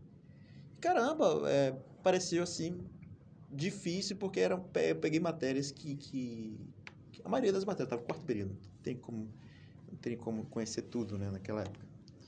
Eu fiz por curiosidade. E só adiantando aqui a história sobre o meu exame de ordem, é, o que eu digo para vocês é se você fez uma faculdade bem feita, você fez ali, cumpriu o mínimo, estudou bem, você já tem uma boa base para passar, no, pelo menos na primeira fase. Que a primeira fase é de múltipla escolha. Né? Já na segunda fase, é, pelo falo por experiência profissional, é, pessoal, é, é mais de você saber administrar a sua ansiedade e administrar ali o tempo de porque lá na segunda fase a prova é prática. Você escreve, você escreve uma, uma petição, um recurso e ainda vai responder mais quatro respostas. Eu acho que é fácil, até você for fazer com calma, eu acho, assim, entre aspas, fácil, porque você Se vai fazer uma tivesse prova. O dia todo, se você tivesse o Se dia tivesse todo, o dia era todo, ótimo. sim. É. Se você for fazer com calma, se você for fazer com calma, você consegue fazer, porque a prova é consultada, a resposta está toda ali, não vai de meco. Uma coisa linda. Mas o, o que você tem que trabalhar ali, e eu falo isso por experiência profissional, é você trabalhar, conseguir respo- responder dentro daquele tempo. E, É. cara, eu, eu, eu não tinha letra muito bonita né, antes da, da- de fazer a prova da B. Então Letra eu fiquei. pra fazer medicina, né? Letra de doutor, né, a gente fala. eu tive que aprender a escrever de uma forma bem redondinha, para É. ficar ali e escrever dessa forma. Como eu não estava acostumado, eu tomava mais tempo. Então tive que aprender a escrever rápido, tal, tal, tal. E eu tava numa época, quando eu fui fazer, de fato, já a segunda vez, né? Quando eu fui tentar de fato fazer a prova, eu passei na primeira fase. Quando eu fui fazer a segunda fase, eu tava tão ansioso. Mas tão ansioso, tão ansioso, que eu segui a dica do meu professor. Ele falou: olha, no, um dia antes da prova você tem que relaxar. No dia antes da prova e no dia você tem que ficar relaxado. Tem que controlar essa sociedade. Tomar um porre. Vai, vai, vai assistir um filme, vai sair para passear com o cachorro e tal. Aí eu, ai meu Deus do céu, eu tô muito ansioso no dia da prova. Isso no dia da prova. Eu acordei cedo, quase não tinha dormido. Aí eu, ai caramba, eu tô muito ansioso. Eu tenho que me distrair, eu tenho que distrair a mente. Fui lá e pesquisei reis da Idade Média Porra. da Europa. Tem assuntos mais aleatórios? É pra, pra, por quê? Eu pensei, bom, eu tô com muita coisa passando na minha cabeça, eu, eu tenho que me distrair, tenho, tenho que distrair a minha mente. E eu fui lá e eu fui me distrair. E nisso, é, quando você vai fazer o exame da ordem, eles te dão um cartão de prova, que lá tem as indicações. Você tem que chegar no horário tal, Sim. você tem que levar o documento tal, caneta, tal, tal, tal. E lá eles colocam bem grande o horário, só que é o horário de Brasília. Puta. Ah, eu vou contar uma história sobre isso. É o horário de Brasília. É um e eu, trechinho já. E, e já era umas 10 e poucos, eu, eu, eu com o cartão em cima da mesa, fiquei lendo no computador e tal, sobre o reis e tal, tal, e eu só olhava o horário. 12 horas. 12 horas. Tá, aqui o rei, tal, tal, Emanuel II, não sei o que, tal, tal, tô me distraindo. Que eu vejo, bom, é, já são é, 11h30, daqui a pouco é meio-dia, já vou lá. Fui lá, quem me deixou foi meu pai, que eu tava tão nervoso pra dirigir. Cheguei lá, tudo vazio. A horário de Brasília. Tudo vazio. Ué, mas por que já fechou? Tá falta meia hora. Não é aqui? Meu Deus, não é aqui. É- não é na São Lucas? É no Dom Bosco? Meu Deus, onde é a prova? Não é aqui. Aí quando eu fui bater, bati lá na porta de vidro. é já- É porque a prova do AB, sim, já fechou o portão. Meu Deus do céu, horário de Brasília. Eu tava olhando o cartão no horário de Brasília e tal. Mas para você ver que o. Acabei, lógico, reprovando, porque por ausência, né? Culpa do Emanuel II. Mas para você ver que eu falo por experiência profissional, cada um é cada um, né? Mas eu falo por experiência profissional, o meu maior problema Experiência pessoal. pessoal, né? Desculpa, olha para eu tô, eu tô ansioso até agora, eu me, eu me lembro disso, eu fico ansioso até hoje. É. É, meu maior problema não era o conhecimento, mas sim a controlar a ansiedade. A que eu tava tão nervoso naquele dia que eu fui tentar me distrair que me distraí até demais. que esqueci que o horário de, de Brasília.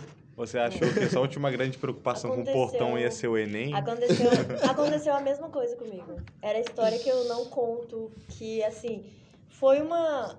Essa história é uma ferida pra mim que eu vou contar aqui em E eu, primeira si- eu mão. sinto também como Eu uma ferida. assim. nunca, nunca tinha contado isso, só quem sabe a minha família e ponto. Eu fiz a, a prova no primeiro período, ou no primeiro período, no sétimo período, a primeira vez. E aí eu fiz, tirei uma boa nota na, na nota mínima ali, né? Eu acertei 42 questões, 43 questões. São 40 questões para passar, né? São 80 É, questões. são 40 Tem que fazer no questões mínimo pra 40. passar. Você vai acertar metade. E aí acertei. Quando eu fiz a segunda fase, é, eu fiz uma grave de instrumento. E aí não. A minha prova foi anulada. Porque a energia do prédio inteiro acabou. E a prova foi anulada. Eu falei, eu não acredito nisso. Eu que eu vou dia ter que passar por outro exame de ordem. Só aqui em Rondônia foi anulado. E aí eu acho que o índice de aprovação foi muito alto. Eles colocaram uma outra prova. Menino, foi uma São Pauliana. Eu acertei a peça, mas como eu demorei muito pra, assim, em dúvida, porque é muito próximo a São Pauliana, com a, a ação de fraude, né? Então é muito próximo tudo. E aí, quando eu acertei a peça, eu demorei muito para fazer as questões. E aí eu fiquei nessa prova por três décimos, não teve recurso que desse jeito. Eles não me deram, eu fiquei com 5.7. E eu falei, eu não Precisa acredito nisso. Aí eu me inscrevi para fazer a repescagem. Só que eu tava fazendo um curso e eles falaram meio assim, faz logo as duas provas, mesmo que você vai fazer repescagem, faça logo as duas provas, porque se alguma coisa acontecer, na segunda fase você pode fazer repescagem de novo, você fica com menos pressão. Tá bom, cheguei, fiz a primeira, Tirei uma nota bem melhor até na primeira fase. Eu acertei, eu acho que mais de 50 questões. E aí fui fazer a segunda, a segunda fase. E eu sonhei com a prova. Eu sonhei com a prova. Sonhou ou teve pesadelo? Não, eu sonhei com a prova. Eu sonhei qual era a peça. É, e eu tenho irmã que ela faleceu de acidente. E a minha irmã chegou e minha irmã tava no sonho e falou pra mim, olha, a peça vai ser assim, assim, assado, você vai fazer. E foi? E aí, eu peguei, me arrumei toda, fiz todo o preparativo, com meu cartãozinho de ponto, Coragem de Brasília. Quando ressalta o ponto, você já, já, já... Com horário de Brasília. Inclusive, é, nós vamos começar a fazer publicações com horários locais aqui em Rondônia, né? Justamente para evitar esse tipo. Eu estava conversando com o presidente de Cacoal, ele sugeriu, porque surgem muitas dúvidas com relação aos horários, é, para quem se inscreve, né? E aí eu fui, meu Deus, fiz todo um ritual, eu sou extremamente metódica, né? É, eu, eu como uma coisa específica, eu, eu, eu sou muito metódica, assim, quando eu vou fazer algumas coisas, tipo prova. Até o do, desde o dia anterior até o outro dia eu sigo rituais para não dar nada errado. Quando eu cheguei lá, que não tinha ninguém, Uhum. meu filho, eu quase, eu juro, eu quase surtei. Eu comecei a chorar, eu comecei a chorar. Eu chorei a, da hora que eu cheguei na frente até o horário que acabou a prova, eu ainda tava chorando. Juro, eu fui, eu fui tipo, tava. Minha família tava toda no sítio, ficou só eu e meu namorado. E aí eu chorei até, tipo, umas 5 horas da tarde, quando começou a sair o resultado. Quando saiu o resultado da prova, era o quê? A apelação que eu tinha sonhado. E uma coisa, assim, que me marcou muito, me chocou muito, assim, era que o nome da autora era... O nome da sua irmã. O nome da minha irmã. Era Soraya. Caramba. E era um acidente de trânsito. E minha irmã faleceu de um acidente de trânsito. Meu Deus do céu, quando eu vi aquilo, juro. Quando eu vi E aquilo. tu só foi saber só depois do... do- Não, ali o pessoal das Ah, sai- correções, quando eu, eu fiquei esperando as correções. Quando saiu já as correções, que eu vi o nome dela, que eu vi do que se tratava a peça, que era uma indenizatória de acidente de trânsito. Meu Deus do céu, eu chorei tanto, mas eu chorei tanto, porque eu, eu ficava, eu tinha estudado tanto para essa prova, mas eu não tinha estudado uma coisa normal. Eu me tranquei no meu quarto por meses, assim, estudando para a prova. E eu não fazia outra coisa a não ser estudar. Eu estudei muito, muito mesmo. E aí, gente, eu fiquei arrasada. Eu falei, só de eu pensar de ter que estudar de novo, passar por todo aquele processo, que a prova era meu, era tipo assim, eu tinha feito umas cinco provas iguais a essa na, na semana anterior de, de simulado, entendeu? Era coisa assim que eu, eu faria aquela prova assim, praticamente sem vai de meco. Assim, de tão decorado que tava, eu comecei a recitar a prova. O, o meu namorado falou, tá ficando doida. Eu comecei, excelentíssimo senhor doutor. Eu recitava os artigos até o, o meu OABRO Xixi. XXX, né? Não pode botar RO. É OABXXX, né? A cidade se tiver escrito, se não, a data se tiver. Até hoje lembra a estava, regra. né? Eu estava tudo. E eu fiquei, tipo, muito chocada com Eu isso. imagino que a aí, Soraya deve dia- ter vindo puxar teu pé por ter perdido essa Aí no prova. outro dia, minha mãe ficou super preocupada comigo, porque eu fiquei muito abalada, muito abalada mesmo, porque eu me preparei demais pra essa prova. Porque quando eu fiz no sétimo período, eu fiz tipo, ah, nem aí, né? Fiquei por três décimos, tá bom. Sétimo período, fiquei por três décimos, né? Quase lá. Próximo eu faço. Tipo, aí quando eu perdi essa prova, porque já tava muito desgastante, assim, ter que conciliar tudo com o exame de ordem, aí eu fiquei bem abalada. Aí eu fui, me inscrevi de novo, né? Aquela hora que você limpa o rosto e, e vai de novo. Como eu já tinha feito a, a prova de novo da primeira fase, eu falei, não, não vou mais fazer prova de primeira fase, vou fazer só a repescagem.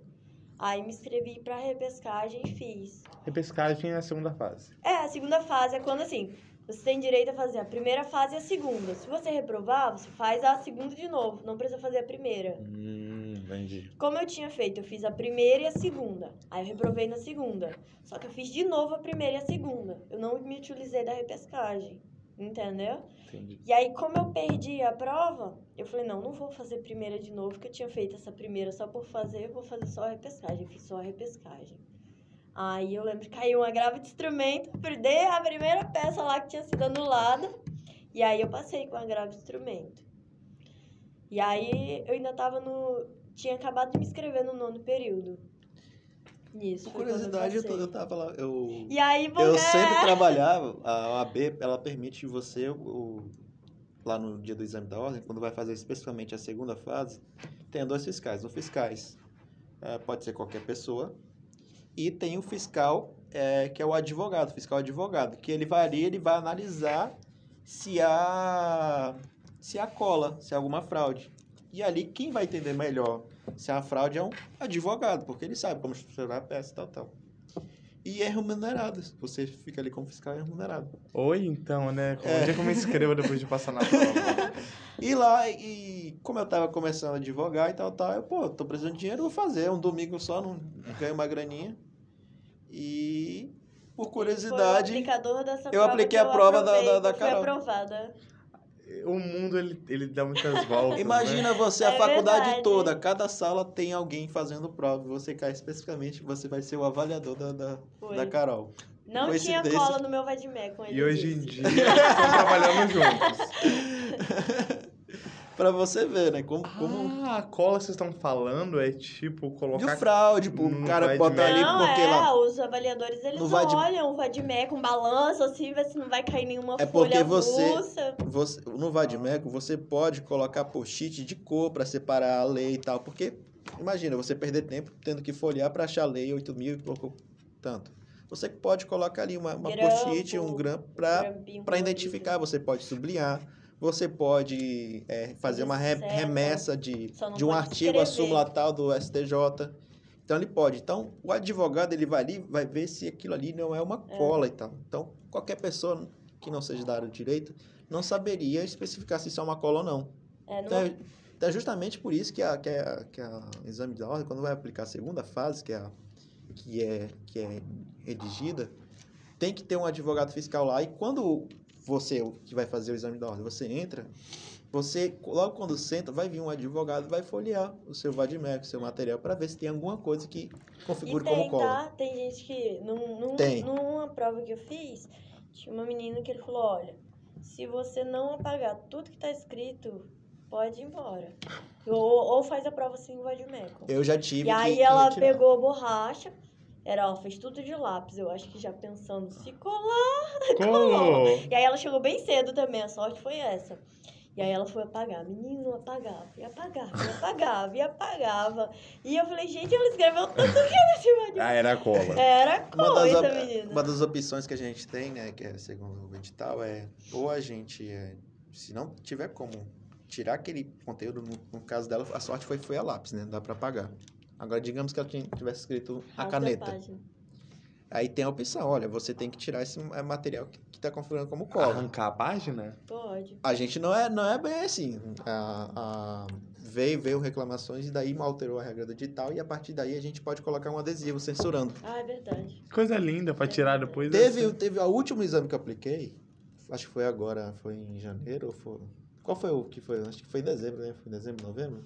Enfim, tem, tem alguns meses. Teve um, um candidato que eu tive que, um examinando, que eu tive que gastar quase totalmente o adesivo dele. Tá, Porque a porra. quantidade, quantidade, porque, putz, ele nem escreveu, nem escreveu lá, escreveu Domingo caneta, aí agora ele pediu desculpa. desculpa, de ele falou, desculpa, doutor, desculpa, doutor, é porque esse daqui é da faculdade e tal. Eu peguei tal, tal. Falei, não, não tem problema, eu tô fazendo isso justamente para não te tirar o vadimeco.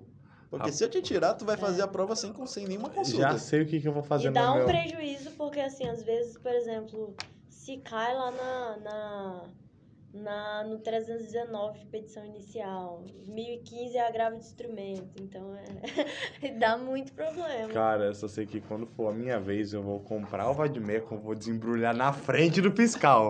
Esse negócio que não, tava não embalado. Faça isso, não faça Por isso. quê? E tuas marcações.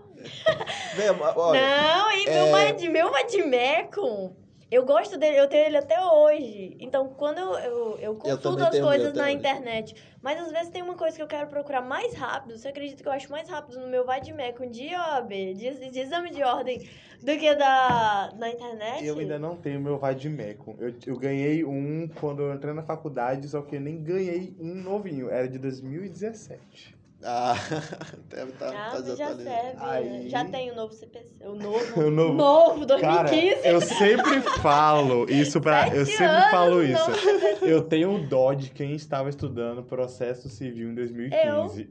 Eu peguei a transição. Ah, tu foi uma das abençoadas. Dois eu fiz, a- anos eu e fiz meio o exame aí no estudando. 173. hein? Puta que- Ele fez antes, ele, ele teve que estudar depois. Eu não, eu estudei, tipo, Já até o, ter, até o quinto período foi o, o antigo. Do quinto período em diante, eu estudei o, o novo. Imagina a dor de cabeça com Nossa esse pessoal. senhora. Mas só, só voltando nessa parte da- do exame da ordem, é, é isso que eu tô fazendo, falando. É, a prova em si, eu digo pra vocês, por mais que tenha gente que possa discordar que esteja fazendo a prova agora, a prova em si, ela é fácil porque ela é consultada. O que você tem que treinar é fazer a prova no, dentro do tempo Sim. estabelecido e seguir as regras. Você pode fazer todas as marcações conforme edital, se você sabe fazer isso, aquilo ali pode facilitar muito. E saber esconder a escola direito Não. vademecum. Não, não, não faça faça, isso, não, não recomendo, faça. Brincadeira. porque Não vai- o fiscal vai, vai ver, o fiscal vai pegar você, você pode É. prejudicar de ficar até sem um vadimeco. Verdade, foi brincadeira. No caso, traga, muitos, muitos levo examinados levam, levavam dois, Eu levei dois. porque é um reserva, porque Eu se o levei- fiscal não gostar, vai ter o É. reserva. Eu levei um limpinho E o marcar. e levei uma todo, um específico, né? Por exemplo, eu fiz em civil.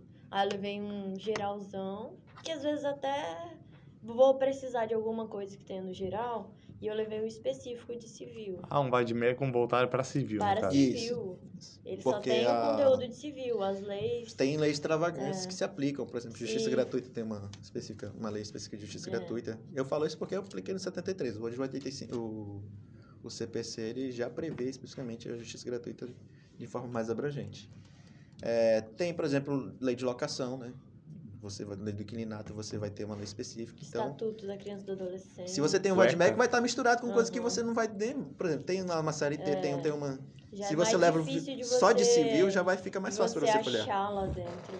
Ah, essa ideia eu acho interessante. Mas já que a gente entrou nessa questão, é, eu queria entrar na questão de como funciona a estrutura do exame da ordem. Olha, há muito tempo, né, quando foi instituído, ele era aplicado, cada estado fazia o seu exame de ordem. E aí eles eram aplicados, né? Quando iniciou, inclusive, tinha eram três fases. Tinha fase oral. Muitos advogados aqui de Rondônia participaram ainda do processo, que era é, a objetiva, a dissertativa e a oral. E nem antes, antes disso, não, não- a- porque a OAB ela veio se formalizar em- agora em, na Constituição mesmo de 88. Mas antes, para você pegar a carteira da OAB, bastava você ter o estágio prático. Você comprovava Sim. que fazia estágio prático ou você fazia a prova. Então muitos preferiam, preferiam fazer a- o estágio prático, comprovar as horas e ali então. É, Quando, quando veio esse exame da ordem, foi, foi, 94. isso, né? Ver com, a- com o estatuto da OAB. é, você tinha três fases, cada seccional fazia da sua forma. A primeira fase, que era de múltipla escolha, se eu não me engano, né, né Carol? Sim, se tu- é. Tinha a prova escrita e ali tem, tinha, uma, tinha um- um- Uma uma, prova oral que lá ele perguntava qualquer área de uma área que você escolheu. Eu lembro que Uma terceira fase. naquele evento que eu fui, que eu Sim, conheci vocês, Exatamente. é, ele falou né, que tinha um pessoal que ia no Acre fazer a prova quando não passava no estado. Então, exatamente. Aí surgiu um, um efeito que foi o, a, a migração de exame de ordem, né? que as pessoas não passavam em estado começavam a viajar para ir para outros estados.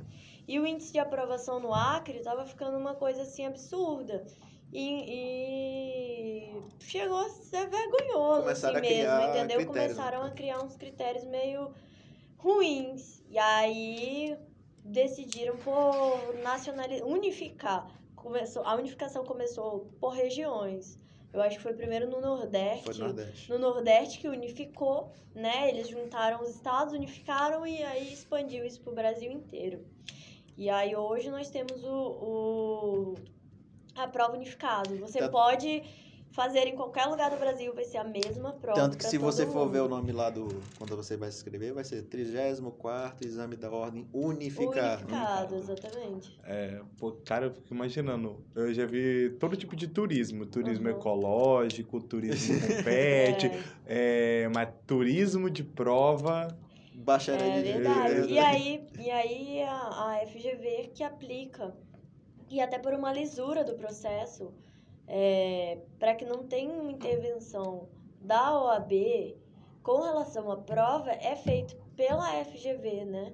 Que é uma banca para fazer essa prova totalmente isenta, que Ela faz tem autonomia. Claro, a comissão de estágio de, de, de exame de ordem, ela supervisiona, né? Mas ela não interfere. Não entra por no mérito da não, questão, por questão exemplo, tem- científica, técnica da, da questão. Tem, olha só, vou até falar uma coisa, que chega na caixa de exame de ordem um monte de gente fazendo recurso do mérito da prova para que a, que a comissão decida sobre o mérito da prova. E isso não é função da, do, da, da ordem, entendeu? Não é função da comissão de estágio, exame de ordem. Isso você tem que fazer o recurso para FGV. E se eles aceitarem, a não ser que seja uma coisa tipo muito absurda, né? E, ainda dependendo, que não se trate do mérito, mas do processo, pode ser que haja alguma intervenção, mas se tratando de mérito, não. Até brinquei, né? Que faz o recurso errado para competência errada realmente não deveria ser advogado, não. Já tá mostrando aí que tá, tá mandando para competência errada. Vai pegar um, uma grave instrumento que é pro tribunal, vai proto- protocolar no primeiro grau. Aí esse tipo de advogado Aí é tenso, né? Eu já vi muito isso. Lá onde eu trabalho, no meu estágio, eu vejo muito caso, tipo assim, é, o juiz é, julga o feito extinto por incompetência. Incompet... Absoluta. É, tipo, ele fa- manda o agravo pro lugar errado, manda a petição, a petição inicial, eles mandam pro lugar errado. Entendi. Nossa, e às isso vezes acontece é, muito. é até pra, por uma questão de PJE. em inglês tem, por exemplo, ó, eu peguei uma transição de, de sistema eletrônico criminal. E aí, na hora de você protocolar, aí vai lá no fórum, não, já tá eletrônico. Aí volta pro eletrônico, não, mas você protocola que aí eles vão redesignar a peça dessa forma. Eu falei, gente, que absurdo o sistema. Você não sabe como protocola ali do, do- é, nessas transições é bem complicado quando tem. Possível não, já estava bem, quando eu cheguei, já estava bem estabelecido. Desde é 2000, fácil, 2014 para Né? É. 2013, 2014 Alguns já estavam espalhando nos juizados. Não, por exemplo, família demorou um pouquinho. Sim, demorou um pouco. Né? Foi um dos últimos. Mas nessa questão dentro do exame da ordem, atualmente ele está funcionando como? O que você precisa fazer, como você disse, né? o mínimo, qual é o mínimo que você tem que satisfazer na prova para se tornar um advogado? Olha, você tem que acertar 40 questões São duas fases, né? São Primeira duas fase de fases. múltipla escolha. e a segunda fase é uma prova e quatro questões dissertativas. Na primeira fase são 80 questões, você tem que acertar o mínimo de 50%, né? Tem que acertar 40 questões ou mais. E lá caem matérias diversas. Tem direito constitucional, ética, civil, trabalhista, tributário. Lá é, é geral. É o que você viu no curso de direito. Pode, é uma roleta russa, pode É cair uma- qualquer coisa. Lá eles, Não, não, eles têm não, o. não é uma roleta russa, não é não. uma roleta russa, Eles eles são têm um- pré-determinados Ah. até quantidade de, de questões. daquela área, tantas questões. Daquela área, tantas Você questões. consegue É o mesmo programar. todo ano ou muda a É o mesmo quantidade? todo ano. A quantidade. Mas esse ano teve uma mudança. Ah, hum. Esse ano teve uma mudança que foi implantada o direito financeiro, o direito Previdenciário. previdenciário, e o direito eleitoral. não tinha essas três matérias. E tecnologia Ah, não, também não. tem? Não. É, é porque assim. Mas- na- na- A, a, a previsão, por que, que eles colocam isso? Para que as próprias faculdades comecem a fazer a introdução dessas matérias. Quando eu estudei, não tinha direito previdenciário, por exemplo, na, na grade curricular. Hoje, como tem no, no exame da ordem, Eles né? Eles já têm que ter na, na grade curricular. Então, uma coisa vai ajustando a outra. É, só, só explicando. a- a- o exame da ordem hoje ele é feito de duas fases. A primeira fase são de 80 questões. Lá tem são questões de múltipla escolha. Lá vai ter matérias diversas, de ética e tal, direito ambiental, direito trabalhista e tal, na quantidade específica daquela questão. E nessas são 80 questões, você tem que acertar no mínimo 40 questões. Se você é, acertar 40 questões, você passa para a segunda fase. A segunda fase é a prova chamada prova prática profissional. Lá ela não vai ser matéria geral, vai ser uma área que você escolher, direito civil, direito de trabalho, e foi incluso agora recentemente. Não, essas não estão na segunda fase. Só Na na, segunda? primeira fase. na, na segunda fase tem a prova, de peça civil. Não, eu, de eu tô trabalho. falando. Ah, sim, tem. Eu tô falando essas novas matérias ainda não foram Vão, ser- vão ser implantadas. No, na E aí- segunda fase. Porque Ah. como é uma questão dissertativa, tem, requer um, um Uma análise estudo né? bem mais aprofundado de como implantar. as E lá você escolhe, escolhe a, fa- a matéria que você quer Hum. prestar. É, por exemplo, eu fiz civil, a Carol fez também civil, mas tem gente que faz penal, tributário, trabalho. Uma Uhum. coisa que eu ouvi falar que o pessoal pega constitucional e ambiental porque são as duas mais fáceis. Eu isso é, isso vai, vai da, da afinidade, Da afinidade, da afinidade que você exatamente. tem. E a prova da segunda fase especificamente, ela é feita de duas partes. Primeira parte você vai fazer uma por escrito, você vai redigir uma- um recurso, uma petição por escrito. Aí isso toma bastante tempo, é, é por isso que eu estava falando. A prova em si é fácil, você tem que se preparar para saber. Tem, inclusive, até recursos Administrar o tempo. extraordinários. Podem, pode cair um É, inclusive, ainda que você escolheu civil, pode Né, cair um indicado. recurso, recurso direto ao STF, que é um recurso constitucional, recurso extraordinário. Ah, coisa linda. E essa primeira fase você vai fazer, vai ter um caso, Adoro e ali você tem, como advogado, você tem que escrever uma peça, qual seria uma peça cabível, chama de peça. A segunda parte dessa segunda fase são de quatro questões que vão ser da área que você escolheu. Então, por exemplo, civil vai, ser, vai cair qu- quatro questões por escrito que você tem que escrever, que vai cair da, da área de direito civil. Então, Agora, basicamente, é, essa- é assim que funciona. agora eu tô na dúvida. Essa primeira questão, o recurso, ele pode ser de qualquer coisa. Não é só recurso.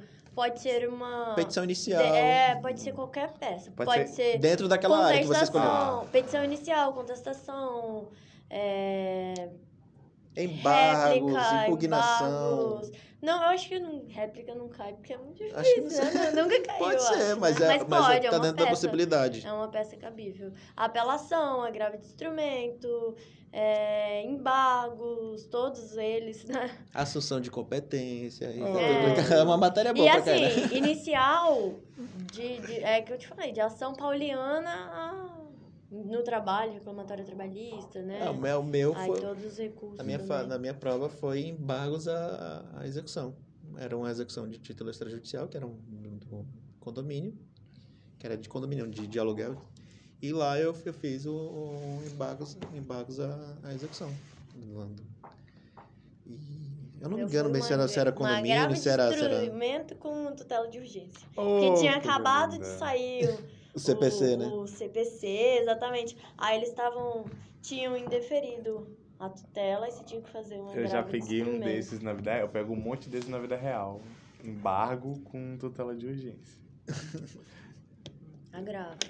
Não, é agravo, mas tem embargo também. Já vi- Ah, é um agravo, é um embargo do, do agravo. É, né? eu já vi de. No, na Energisa eu tenho visto de tudo. Embargo, agravo, É. a impugnação. Ó, tá aí, mas se for fazer da área civil, pronto, já tá vendo na vida prática como é, mais ou menos. É verdade. Nossa, eu, às vezes eu fico chocado. Só o que eu fico olhando aqui é justamente só pra ver se ainda tá gravando, pra Ah. ver que eu tenho medo do celular Deixa fech- eu, eu fechar a tela e me, me assusta isso. Então, não tem mais a fase oral, mas por que, que a fase oral foi retirada da prova? Boa pergunta. Sabe Olha, responder, não, não sei dizer, acho que foi pra, pra. É porque acho que foi nessa parte da- do exame unificado. Ah, não tinha lembrei. como via- O- viabilizar o você fazer falou. Na, Antigamente, a gente tinha pou, pouca, pou- poucas eh, pessoas entrando no exame da ordem. Tanto que você vê, se você vê o histórico do, do advogado mais antigo atual, você vê, ah, o cara, do, pra chegar do 1 até os 50 foram não sei quantos anos. Pra chegar até o 1000, quantos anos? Aí quando você vai chegando pro 2.000, 3.000, 4.000, 5.000, você vai ver como vai crescendo rápido o número. Isso por quê? Porque naquela época era, eram poucas pessoas fazendo o exame da ordem. Então era viável você ter uma pessoa para fazer a pergunta oral e de aí vem o próximo. Então, com a quantidade de gente fazendo o exame da ordem, acabou se tornando inviável. Isso que eu, que eu vejo, né? Acabou se tornando viável e daí eles re- resolveram retirar a, a prova oral. Rapaz, é capaz de eu pegar minha OAB número 25 mil. O Beto, o Beto Simonetti, ele explicou isso é, de uma forma... Ele falou, se há uma subjetividade no recurso quanto à prova escrita, como não seria a subjetividade dentro da prova oral? Então, justamente para ter esse processo de lisura que a, a, a, o exame de ordem tem que ter, para a quantidade de gente que faz, seria muito difícil.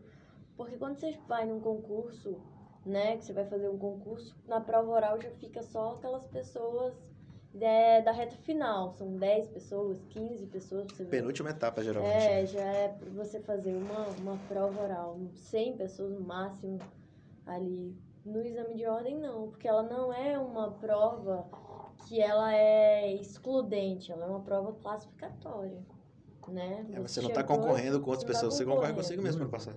É, então a subjetividade da prova oral poderia causar alguns certos desconfortos, poderia não, mas para ele foi uma pergunta mais fácil, para mim não, entendeu? Poderia causar esses problemas como houve na época que a prova era feita por seccionais. Rapaz, era um turismo bem grande em Rio Branco, né? É. Tava indo fazer o que em Rio Branco? Ah, a prova da ordem. é, mas assim. é, qual dica vocês dariam para os alunos aqui da Sapiens sobre o exame da ordem? Comece a se preparar desde o primeiro período, façam prova, mesmo que você não entenda nada da prova, mas façam simulados para É, o- saber qual é o seu nível de questão. É, eu recomendaria para aquelas pessoas que que querem saber métodos, procure algum curso, é, é muito bom. Eu recomendo fazer É, o cursinho de exame da ordem é Le- excelente. Seja Lembra- ele qual for. Maravilhoso. Lembrando que o? Damásio é parceiro nosso aqui do Centro Acadêmico Nova Atenas e os alunos da Faculdade de Sapiens têm desconto nos cursos lá. Então, se você tem interesse, já corre atrás. É, eu, inclusive, eu passei pelo. Damásio. Eu fiz pelo. Damásio. Eu recomendo. Muito bom. A, a didática do Damásio é excelente. Você faz a prova preparado mesmo. Você sabe das regras, sabe como fazer. Eles- É, como eu disse, existe todo um macete para você passar no exame da ordem. E lá eles te treinam muito bem para fazer esse macete. É. Esse- até inclusive, veja, eu falei, eu falei agora que, no- que no na segunda fase do exame da ordem tem a prova, né? como É um escrita. concurso mesmo, né? Você tem Isso, exatamente. Tem toda essa natureza de técnicas de concurso. aprendizado, de, de... Eles te ensinam até como responder. Você fala sim, nos termos do artigo tal, tal, tal. E daí você fundamenta, faz a conclusão e pra tal, ficar tal. mais fácil. Pra não ficar até mais fácil pra você abertura- passar. Abertura pra ter que fazer recurso, né? Ah, ensinam a marcar o vademecum dentro Isso. das normas. Isso, o cursinho assim facilita muito. Até você chegar lá, isso isso é bom quando você está no final, né? Até você chegar lá, vocês têm acesso à internet, vocês podem procurar provas anteriores de lá, imprimir e escrever, porque você vai fazer a prova escrita, você só conhece mesmo o seu tempo quando você vai lá pôr a mão na massa. Escreva, faça questões. Tem questões, tem um site, site que, que simula questões que caíram na, É. primeira, no prime- na primeira fase. Tá lá as questões, você faz as questões anteriores e responde. É, de- ainda que você esteja no começo, faz, porque você já vai tendo conhecimento, você vai diminuindo. Eu, eu por exemplo, né, eu fui fazer é, no quarto período para eu diminuir minha ansiedade, porque eu já estava conhecendo. Quando você conhece, Uhum. você já sabe que você está lidando. Quando você não conhece, você fica, meu Deus, o que, que vai acontecer e que tal. hoje teve uma mudança no edital que alguns professores até chamam a atenção. Porque lá no edital, na, na, nessa época não tinha, mas hoje já tem que você afirma que você realmente está no nono e décimo período para fazer a prova. Então tem que ter cuidado com relação à responsabilidade de fazer a prova em outros períodos. Então o ideal é fazer simulados. É, né? faça simulado. simulados. Ué, mas, é, mas atualmente a regra é que tem que estar no nono período pra fazer e valer. É, Isso. nono período. Você tem que estar cursando o nono e o décimo período. Ou, ou o décimo, né, no caso. Ou já nono ter se- e não. Ou já ter se formado. Ou já ter se formado. É, eu já ter se formado. Hoje a regra é essa. Entendi. É porque tinha uma época que podia no oitavo período, né? É, os dois Tinha, tinha uns dois anos. Você tinha dois anos pra, pra pegar seu diploma pra conseguir. Você encerrando, porque tem gente que não necessariamente tá certinho no oitavo período, mas tá misturado, mas desde que você tenha boa parte do curso Eu concluído, fiz, né? eu fiz nessa, nessa época todo esse. é, tudo isso que aconteceu, né? Do exame de perder prova. E acabou que deu tudo certo, porque se eu tivesse sido aprovada naquele, talvez não tivesse validade. É, Porque no, no exame que eu fui aprovada, eu estava recém-matriculada no nono período e eu pude apresentar a minha matrícula no nono. Então foi, tipo, perfeito. tudo na vida é, to- é, você vê, né? Tudo tem um encaixe. Motivo. Eu fiquei curioso. É, como vocês comentaram, quem faz a prova de fato é a FGV. Uhum. Então, o que que a comissão faz? Olha, primeiro ela, ela verifica o- os locais, ela também fiscaliza junto com a FGV, né? É, A nossa fiscalização aqui é nível seccional, né? Uhum. que a gente vai fazer nível seccional. É, o que, é- como o cara estava falando, a gente vai fiscalizar a aplicação da prova, as condições da prova. Porque, por exemplo, digamos que um local não tenha ar-condicionado, tá? ou falta energia e tal. Como teve, teve recentemente, né, o Cacoal, caso de Cacoal, que o teve caso as de enchentes. Cacoal. Teve enchente em Cacoal e ia ter aplicação do exame de ordem. E aí eu conversei com o pessoal da Nacional e nós buscamos algumas soluções sobre o que fazer. Se a água baixasse, teria aplicação de forma Normal? normal. Se a água não baixasse, porque quem faz prova em Cacoal não é só as pessoas que residem em Cacoal, mas muitas cidades próximas vão É para que a OAB não, não ocorre em todas as E- cidades, né? São isso. cidades polos. E, a, e as BRs estavam todas fechadas. Então, se isso acontecesse, a, o, a comissão de estágio de exame de ordem ela interviria justamente para que houvesse uma isenção de taxa daquelas pessoas que não conseguiram chegar. É, tem uma fiscalização quanto à aplicação de prova. Já teve gente reclamando até com relação às carteiras, né?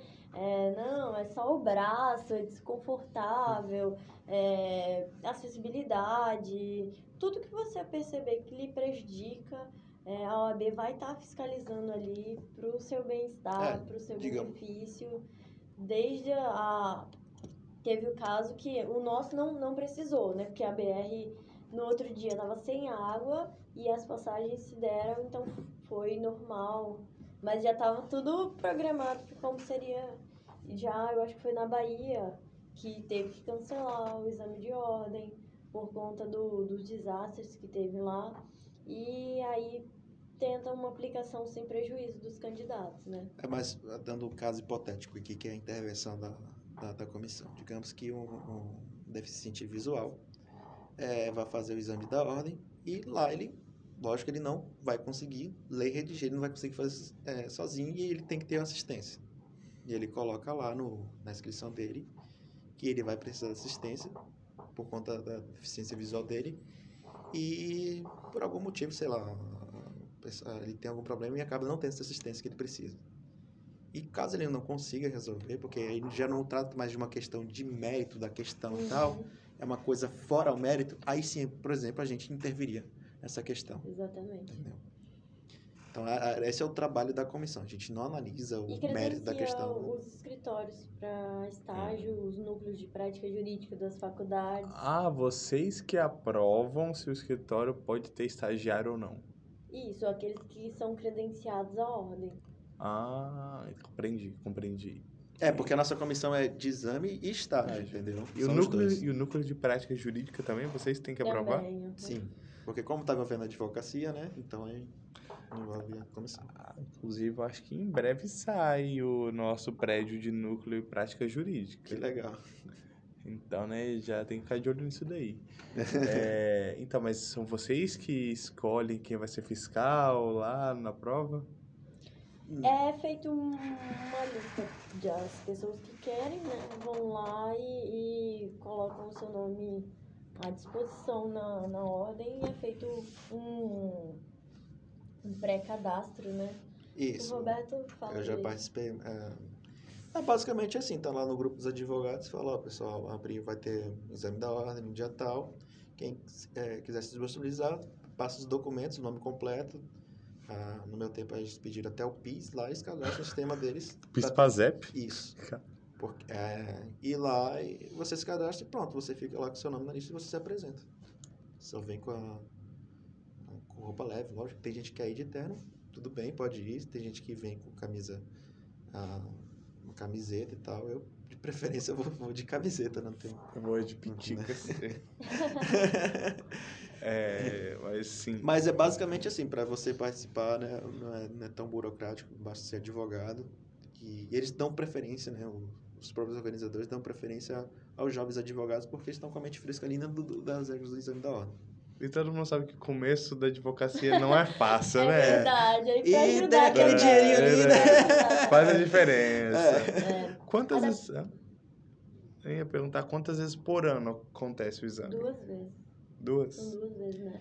É estavam porque tem até o, o, né? o- do último ano, ele pega a primeira fase no, e na virada já é, É. o, já é o, no outro mês. Porque, como, porque não é assim, você faz a primeira fase no outro dia faz. Você faz a primeira fase, passa os meses, porque aí 45 dias. Isso, porque nesse tempo, nesse período, nesse Então, período aqui, eles vão analisar, a FGV ela vai analisar os recursos da primeira fase. Então tem que dar um tempo e dali você faz a segunda fase, tem mais um tempo para sair o resultado final.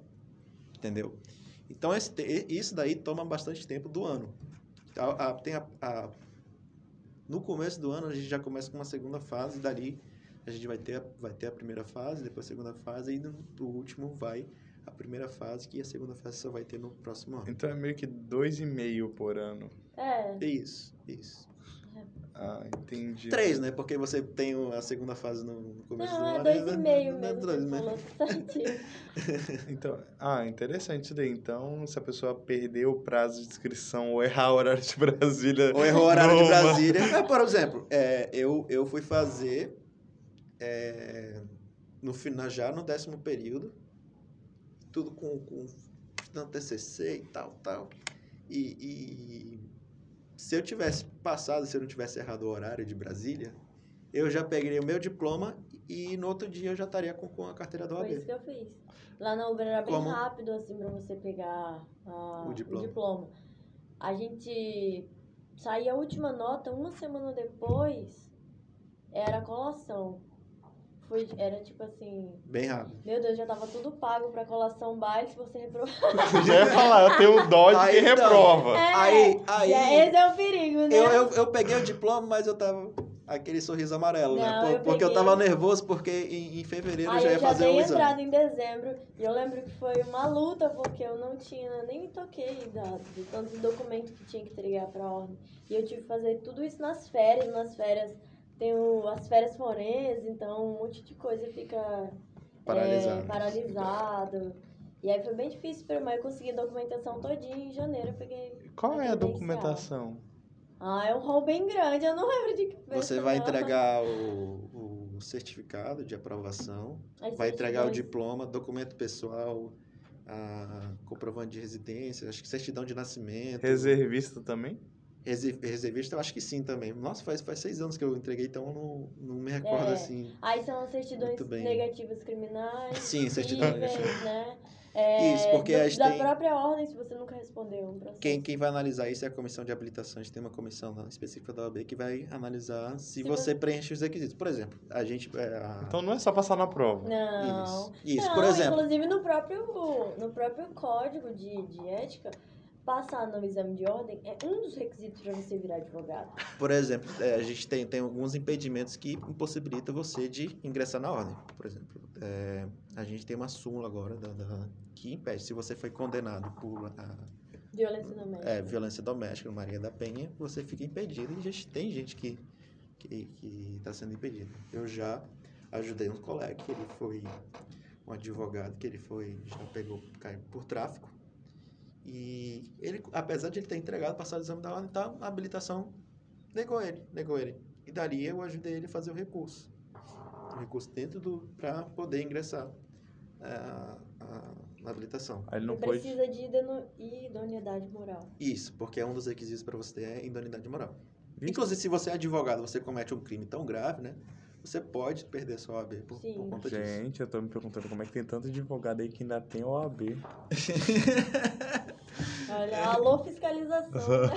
Exato. Bom, bom, eu Olha, é, tem uma... se quiserem, inclusive, a, a comissão de fiscalização está precisando de membros que queiram trabalhar, porque é muito extenso, né? Acredito que é o Vedana, né, que está cuidando da comissão de fiscalização, e ele falou que é muito trabalho, assim, e quanto mais pessoas ajudarem, a, é nosso sistema, as É pessoas um têm que trabalho quase que plantão, né? é Isso aqui é um nosso plantão. sistema ali, nós temos que entrar, fazer parte, cuidar da nossa advocacia.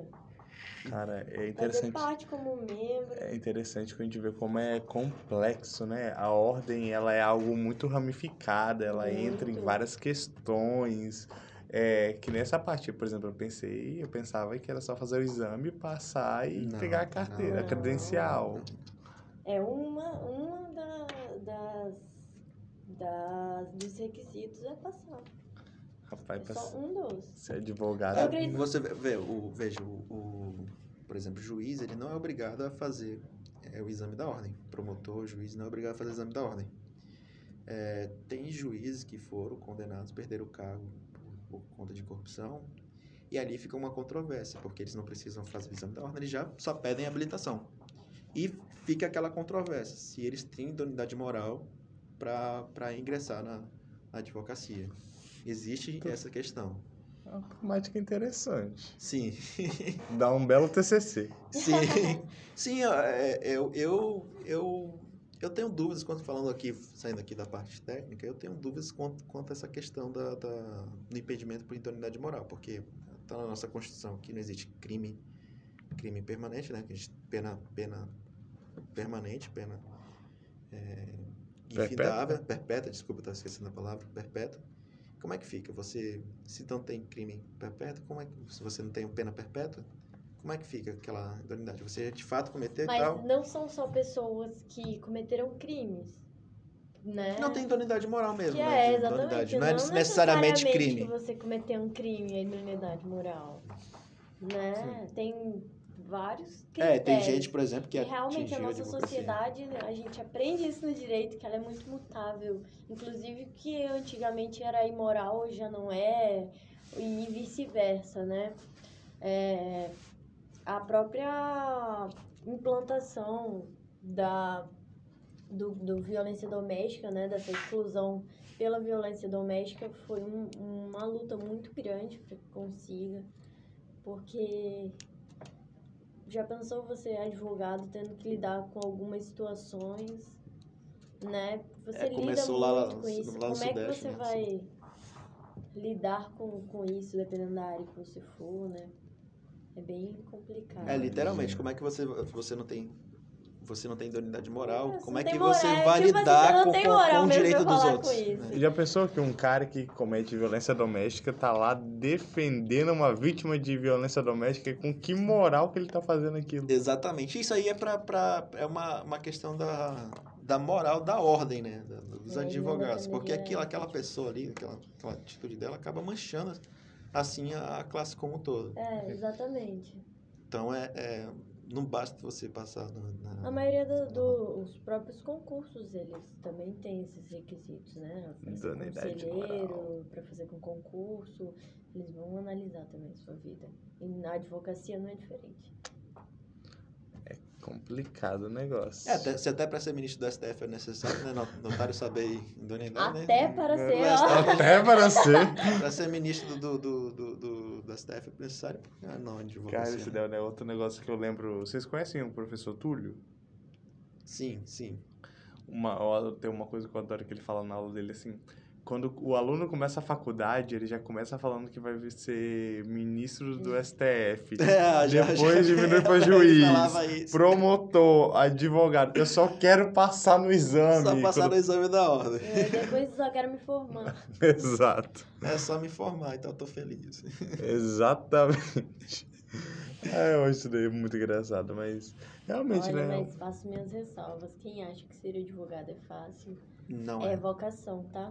Não é tão fácil se tornar Não, advogado quanto não. parece. É por isso que, que boa- acho que na metade, né, Carol? Muita Se eu não me engano, metade é de jovem advogado. Muitos, muitos abrem mão ou só vê como algo temporário ou até querem continuar advogando, mas a situação financeira não permite, ou eles não têm sucesso, né? É, tem que ter uma habilidade. Tem que ter uma também. habilidade, não só, não basta. Eu, Ser técnico. logo, logo quando eu peguei o exame da, da ordem, lá eles fazem toda uma cerimônia, né? Quando você pega o, a, Credencial? a, a carteira, a credencial, você tem toda uma cerimônia de recepção. E lá você tem umas palestras. E teve uma das palestras que me chamou bastante atenção, foi que o palestrante ele falou o seguinte: não basta você saber, você ter conhecimento. As pessoas precisam saber que você sabe, porque do que, que adianta você ter todo o conhecimento aqui no direito e na área de advocacia é uma área privada, né? Você tem que, você tem que trabalhar para sustentar. Do que, que adianta você saber tudo, mas você não consegue arranjar cliente? É uma frase do Nelson Williams, que é um Isso. dos maiores advogados do Brasil. Nelson Williams, ele fala: "Não basta você ser, você tem que parecer, Parecer. que você é. E não basta você parecer que você é, você tem que ser." Aí você fala: "Mas como assim?" Porque você tem, não basta você ser bom, você tem que mostrar pra todo mundo que você é bom.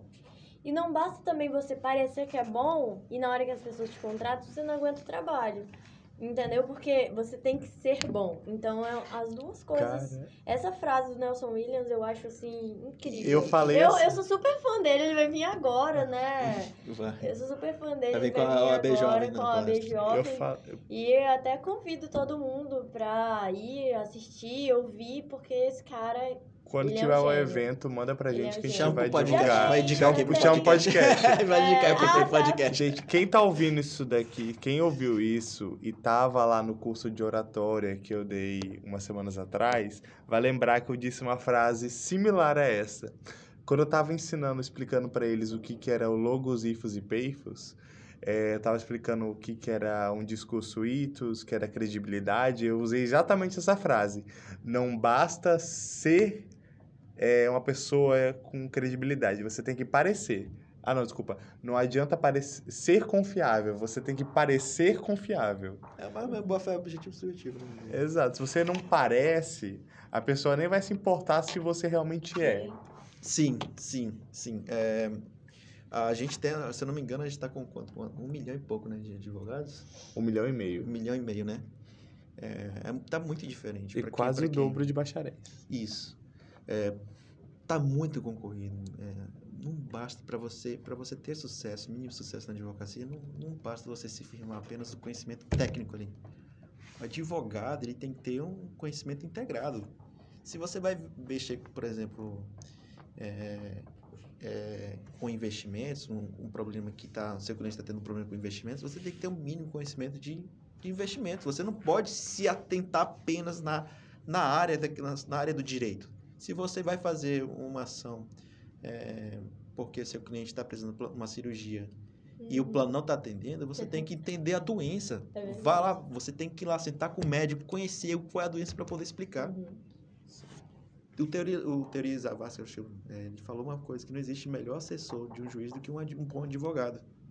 Você, você advogado, você vai ter que traduzir aquilo ali, facilitar a, aque- aquela coisa pro juiz con- conseguir convencer o juiz. Se você não sabe, você não tem o conhecimento, como é que você vai explicar isso pro A juiz? parte principal da, da peça pra mim são os fatos. Sim, Porque. É a minha parte favorita de escrever quando eu tô Porque fazendo o- petição. O direito o juiz já sabe de cor e salteado, de trás pra frente. Claro que você tem que convencer ele muito bem do direito. Às Tem que vezes você cria novas teses, né? São os Eu- eu advogados já- que criam teses. São os advogados. E, mas essa é boa, os uma- fatos é o ouro da, da É. petição. Isso, uma das defesas que eu fiz assim, que eu foi logo quando eu peguei o AB, é, veio um cara lá de São Paulo que ele fez uma licitação do, do- de um tribunal, não vou falar qual é para não identificar. Ele, ele era engenheiro, ele tinha uma empresa de engenharia e ele foi contratado para fazer o projeto arquitetônico do tribunal. Aí até eu saber, para eu explicar isso, aí teve um problema no jurídico lá, né, com, entre ele e, a, e o tribunal. O tribunal estava rescindindo o contrato com ele e estava aplicando uma multa gigantesca. E ele não tinha condições de pagar aquela, aquela multa gigantesca e, e, e ele teve os motivos dele para atrasar na entrega do projeto arquitetônico. Só que para eu explicar e justificar por que, que ele atrasou, eu tive que ter praticamente uma aula com o engenheiro mecânico, o engenheiro elétrico, o engenheiro civil e engenheiro de segurança. Eu tive que explicar porque como é que se faz um projeto AutoCAD, como é que projeta, projeto 2D que tem que converter, tem que fazer eu tive que explicar por que, que ele não escolheu o ar-condicionado a gás, ele escolheu o ar-condicionado tal, de tecnologia tal, de CFT tal. Eu tive que conhecer tudo isso, tudo isso para poder eu... traduzir isso para o isso. Se você quer se especializar, é uma frase também que eu vi que eu achei muito importante. Se você quer ter sucesso na, na advocacia, você não deve se especializar no direito civil, no direito de trabalho, direito de família. Você deve, se você quer advogar para posto, seu cliente, seu nicho de cliente é o posto, você tem que é, se especializar na atuação de todos os problemas jurídicos que envolvem o posto de gasolina. Sim. Se você quer advogar para médico, você não vai ser médico de direito civil, você vai ser de, o advogado do médico. Então, todos os problemas que, que, um, que um médico tem, que são desde direito tributário, direito societário, direito comercial, responsabilidade criminal. Cliente, cliente ele não chega e você, ah, eu vou vou procurar o, o, advogado tal porque ele é o civilista. Não, porque ele é o especialista em direito da minha área, posto. do meu problema. Se eu sou Sim. médico, eu vou procurar um advogado que é especialista em médico, porque meu problema. Eu não sei dizer o que é problema tributário, eu não sei dizer o que é problema civil, eu não sei. O cliente só quer chegar aquele ali. Então, esse, esse, se você, advogado, você quer ter sucesso, se você almeja ser advogado, tenha ciência que você não pode ficar naquela caixinha fechada no mundo jurídico. Você tem que ter outros conhecimentos, tem que ter conhecimento de mundo, tem que ter visão de mundo. Cara, eu só sei que isso daí eu lembro muito de um aspecto inicial que eu tenho que ler no trabalho. é que no meu caso, lá a gente defende a Energisa. Aí chega uma expedição inicial de 78 páginas que o pessoal explica o que, que é um sinistro, né? Aquelas, aqueles acidentes. Explica o que, que é um sinistro, explica essa fiação elétrica, explica, explica tudo. Falta mandar uma planta baixa do lugar para justificar a queda de energia, o dano, provar que os danos aos eletrodomésticos foram por causa do curto de energia. Nossa, mas assim, ó, tô falando, eu tenho uma peça de energia que você realmente você tem que olhar os mínimos detalhes chegou um cliente meu com problema com a Energisa. E aí a Energisa estava vendo uma oscilação na conta dele. E aí eu fazendo a entrevista, falei, mas o que, que acontece nesse período? É, você tem filhos e tudo? Nós conseguimos fazer um, na, na amnese, na entrevista dele, entender que aquela oscilação de energia eram os filhos que estavam indo para a faculdade e quando voltavam de férias, a energia subia. E aí, quando os filhos iam estudar, a energia descia. Então, era essa oscilação. Os filhos consumiam muita energia e quando um ou outro já saía de casa, já fazia uma grande diferença na conta. É aquele negócio, né? Luz acesa, ar-condicionado ligado, videogame na tomada, é iPhone mesmo. carregando. Mas ainda, ainda continuando nessa área, é, por exemplo, uma área que é, é muito é, vista como como algo que vai ser prático é o direito internacional. Gosto muito. E adivinha que eu, eu também tinha essa visão assim, nossa, eu, eu, eu gosto, né, na parte teórica, mas eu acho que, cara, eu nunca vou pegar como advogado, eu acho que eu nunca vou, vou ter muita utilidade no direito internacional. Só se eu fosse um advogado grande, né, de empresas e tal. E acaba. É, quem sabe. Quem né? sabe, é, né? Ninguém Mas sabe. Veja, veja, e não é que eu peguei um caso envolvendo direito internacional. Sabe como? Eu, eu desde que eu comecei a, a, advogar, eu já tinha ciência de, do, do Google Ads. Você pode criar seu Google Meu Negócio, você pode criar seu escritório, e quando alguém pesquisa lá, você coloca lá, advogado, tal, meu nome é Roberto, tal, tal, minha área de atuação é em Porto Velho. Então, quando alguém pesquisa no Google advogado Porto Velho, se você criou o Google Ads, você vai ser um dos que vai aparecer ainda que você não pague. Hum. E uma cliente lá na Inglaterra, no interior Oi? da Inglaterra, me procurou. Ela é estrangeira, me procurou para processar uma ação de família e processar ah, o pai que fugiu para cá. Tá pega, ele foi fugir logo pra Rondônia. Fugiu assim entre eu digo fugiu entre aspas, né? Ele, ele se casou com a mulher e veio para cá, pro, pro interior de Rondônia. E ela pesquisou, advogado em Rondônia. E ela me contratou. E ali eu fiquei dois meses estudando eh, qual era a competência, se era federal ou era estadual. Porque, veja, como eu disse, eu, eu, eu menosprezei o direito internacional. Isso aqui é uma área de, de. Apesar de ser uma questão processual, primeiramente, eu fui analisar antes a questão eh, direito internacional para ver se seria viável eu ingressar com o processo aqui ou ingressar a partir de lá. Mas você poderia ingressar com uma ação lá na Inglaterra? Isso, aí eu caberia estudar a, legislação local, né? E dali eu estudei, vi que existe um, um pacto que o Brasil tem que, que envolve sobre pensão alimentícia, e que inclusive foi regulado. A gente tinha um, o pacto de Nova York, olha o que eu estudei, né? Coisa que só cai em conclusão. Depois foi, foi, foi, foi atualizado para um novo pacto do apostilamento. Ela teria a opção, que o Brasil faz parte, eu analisei a Inglaterra também fazia parte desse pacto. Ela tinha a opção de ou, entra, ou ela entrava com ação lá e o Brasil, e o Brasil, assim que o juiz dava a ordem, o Brasil fazia ah, um chamado apostilamento, traduzia todos aqueles documentos estavam conforme o pacto, facilitou muito a execução de pensão alimentícia, ou ela poderia simplesmente ingressar com a ação diretamente aqui. E foi o que eu fiz, entrei com a ação diretamente aqui. Mas veja, é, o que eu estou querendo dizer aqui que a importância de você ter o conhecimento assim integrado. Porque ainda que você ache, por exemplo, esse meu caso, ainda que eu ache que, que o direito internacional não vai ser muito relevante, pode ser que você pegue, pegue né? Pode ser que você envolva, envolva alguma questão assim com, essa afinidade. Aí você nunca sabe quando vai ter uma inglesa de Liverpool pesquisando por advogados aqui em Rondônia. Sim, inclusive eu fiz o acordo, quando eu fui fazer, eles acabaram fazendo o acordo, né? E eu estudei sobre a legislação da União Europeia com aplicação, porque eu ia, caso ele voltasse né, para a Europa e tal, naquela época ainda não tinha ocorrido o Brexit, né? Que a Inglaterra ainda estava integrada à União Europeia. É, caso ele voltasse para a União Europeia, eu pensei, eu fiz o contrato, o acordo fazendo tudo isso. Porque aquele acordo que eles fizessem lá, eles poderiam, ele poderia, poderia utilizar lá na Europa para virar um título executivo e lá ela executar lá na, na Europa mesmo. Viu? Uma decisão brasileira sendo usada lá no exterior. Justamente por causa de um pacto internacional. Ó, Viu como é importante estudar direito internacional? Pra mim ele é importante porque, como eu quero o rumo da diplomacia, é muito Ali é o importante. impacto internacional do público, né? Que é justamente direito privado, sim, na relação dos estados no âmbito privado, né? Cara, e o que eu já vi de loucura no direito privado. Gente, quando a gente fala assim, no direito privado você pode fazer qualquer coisa que a lei não proíba, é qualquer coisa mesmo.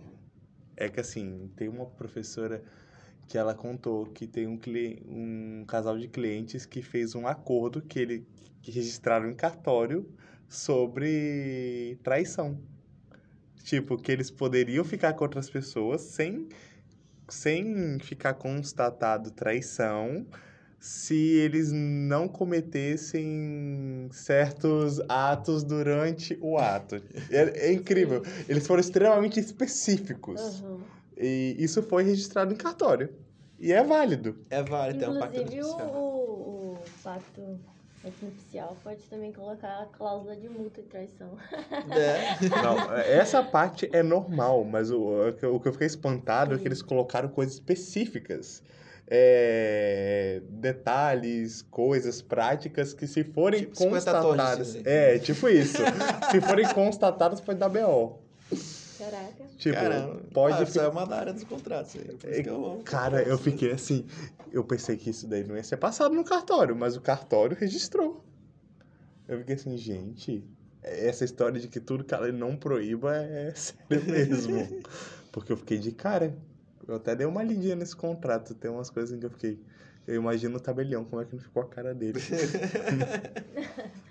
Ah, se tu for, se tu for advogado, tu vai ver muita ah, coisa. é que- muito Ah. engraçado, ó. Tu vai ver muita coisa que tu tem que ficar. aquele- igual aquele Nossa meme do, do, do Senhora. Establish do, no jogo.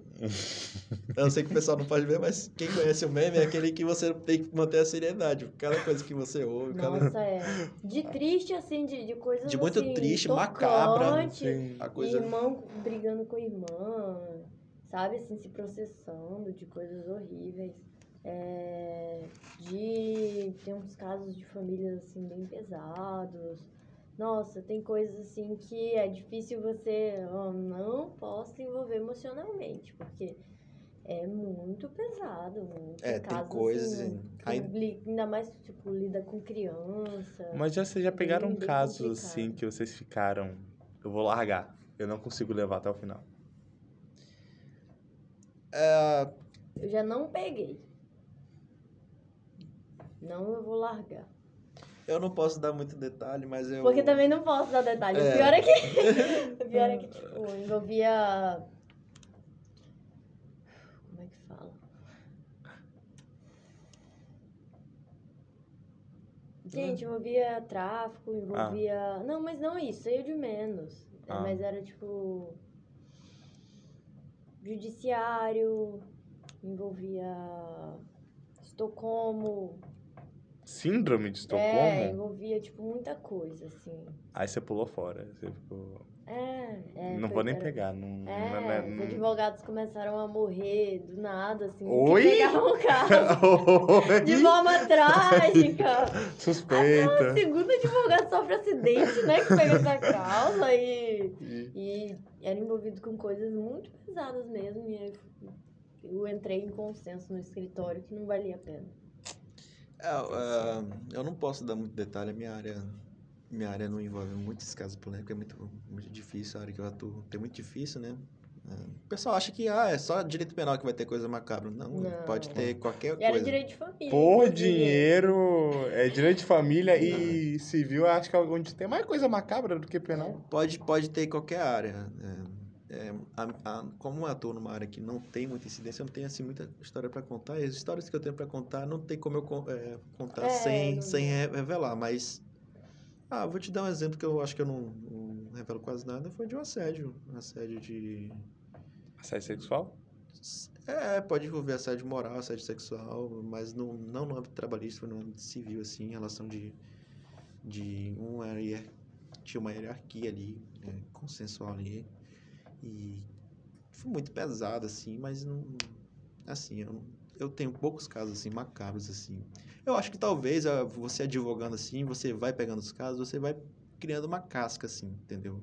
Que nem médico, médico, legista vai mexer É assim, aí o cara, você vai ficando frio. Não, eu achava que era mito esse negócio de, ah, nada a ver, Hum. né? Você sabe, você vai pegar coisas, você sabe que o Dentro cara. do- essas coisas, tipo, advogando morrendo capotado, nada a ver não, é sério, eu jurava que, É, tipo, mito.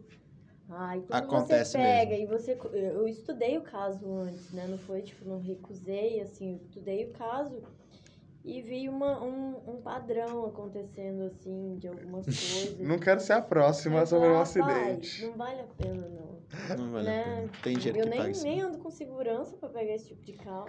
Já veio o advogado mesmo me fazer proposta de, assim, que era na leg- legalidade, e eu falei pra ele, olha, entre ganhar muito dinheiro e dormir tranquilo, eu prefiro dormir tranquilo.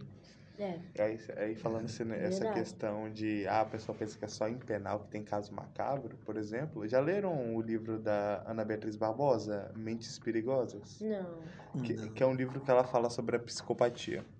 É bem interessante, ela mostra que a psicopatia ela não é uma doença, mas sim é um estado que a pessoa tá, que ela nasce daquele jeito, Sim. que ela tem uma desconexão com, com o sistema emocional. Então, tudo que ela vai fazer é por status, prazer e diversão. E não necessariamente o cara é essa serial killer, né? Exatamente. É 1% eu acho só deles são. É, É uma taxa baixíssima. é 10%. 10%. É 10%, se eu não me engano, da população mundial é psicopata. Mas aí que entra... Não, tô falando 1% Dos que são psicopatas, psicopatas não são serial killer. É verdade, é 1% só dos, dos psicopatas em- são serial killers, de fato. Mas o que, que, o que, que eu quero entrar? Por exemplo, geralmente quem comete crime de estelionato É, tem. é psicopata, porque ele não sente remorso, ele não sente culpa, porque ele estragou as economias de uma vida inteira da pessoa. Então, geralmente, tem muito psicopata que vai, aí isso entra também muito em questão patrimonial, questão de família.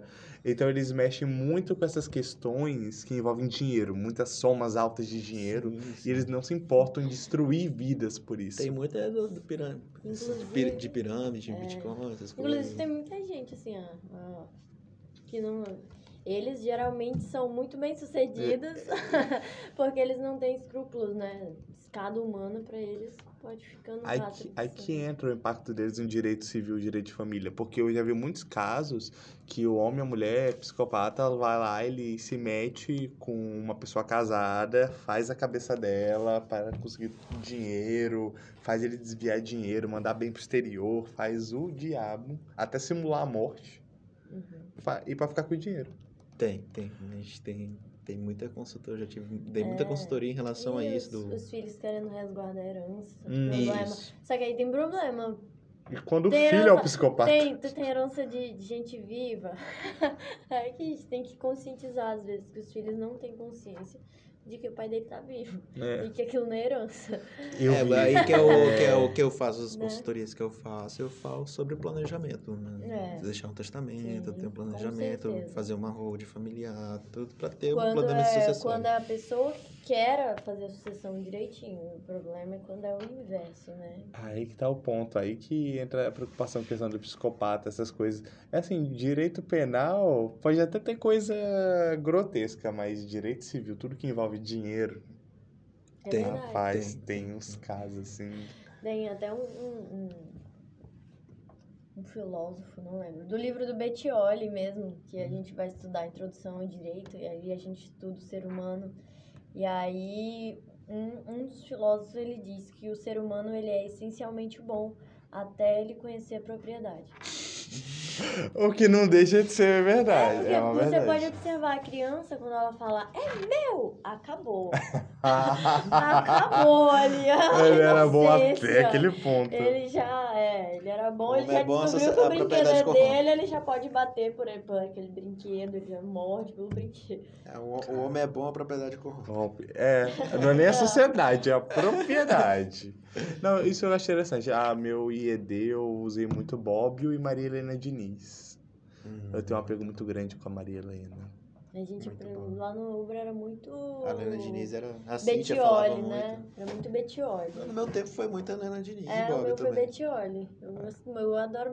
Constitu- Constitucional aqui é Flávio Martins na veia. Inclu- Ah.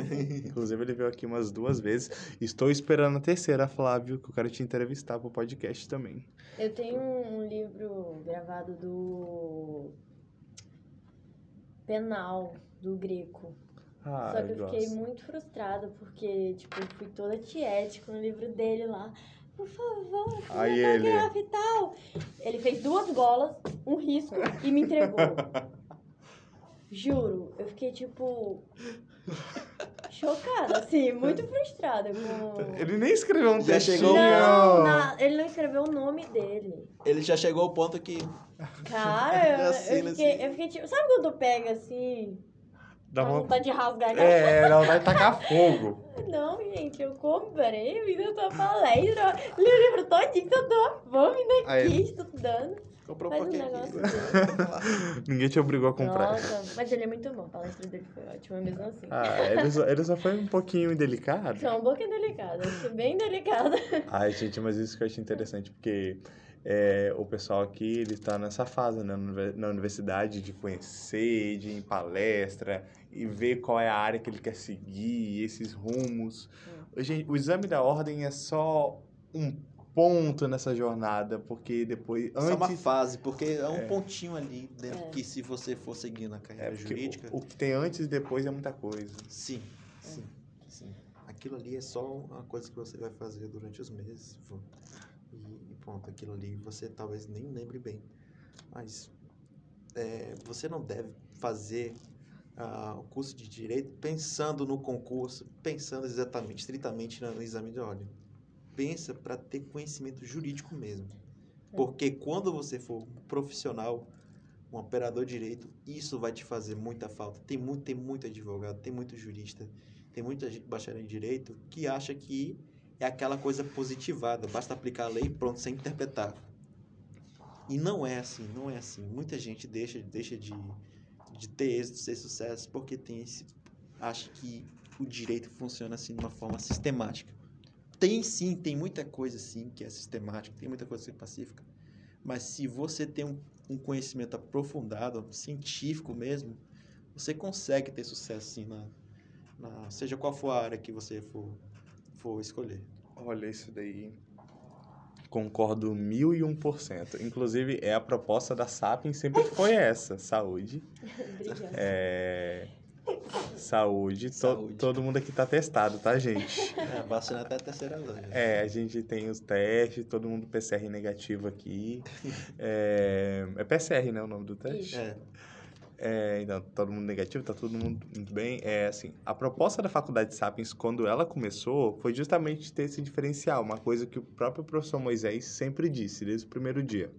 Que o foco aqui da Sapiens não é preparar os alunos só para o exame da ordem ou para ser concurseiro, mas sim para ser um profissional de destaque no mercado.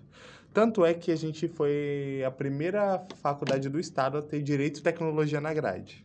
que é excelente. Muito bom. Inclusive, agradeço, de- devo o meu estágio a isso até hoje, né? Estou há três anos com o professor Edson trabalhando nessa área, É, gosto muito. E é um diferencial enorme, mas, por exemplo, eu tive também aqui, pela grade da Sapiens, programação para advogados. Aí, pro- Cara, muito bom, muito bom. a gente fintech, alguma coisa.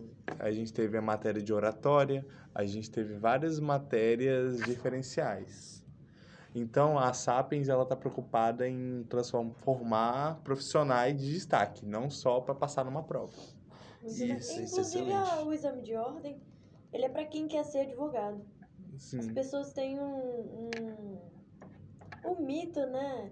De que todo mundo que se forma tem que fazer o exame de ordem. Não. Se você quer ser advogado, você faz o exame de ordem, que é um dos requisitos. Se você quer seguir por outro ramo, não precisa. Exato. Que o direito, né, porque você se forma, você não se forma advogado, você se forma bacharel em direito. É. O que você pode fazer é um leque ampla, amplíssimo, né, do que você pode fazer com esse diploma. Já colocando a sugestão aí a Sapiens para Hum. abrir uma matéria de introdução à advocacia. Ó, vamos conversar com o Moisés sobre isso. É uma matéria bem interessante. Gosto dessa ideia. Aí eu queria que tivesse uma para assuntos diplomáticos, que minha, minha meta é essa, fazer a prova do Instituto Rio Branco e entrar para esse ramo. É, por exemplo, advocacia, penso em experimentar um tempo, mas enquanto eu estou estudando para a prova. olha o que eu contei a minha história. Meu sonho desde oito anos era ser juiz.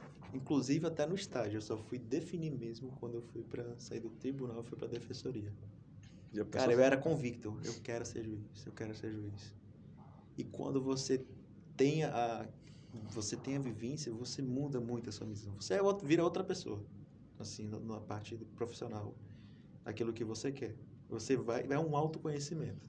Eu não duvido, não. Eu passei 17 anos falando que ia ser médico no terceirão, mudei pra então já Não, mas, tipo assim, falando que ia ser médico daqueles que entendia tudo de mitose, meiose, apoptose, processo, Neurocirurgião. é, neurocirurgia, onde que enfia o bisturi, como é que faz sutura. Ah, não, não suporto. Nossa, quando eu era pequeno, eu aprendi a bordar com a minha avó pra saber como fazer sutura quando fosse médico.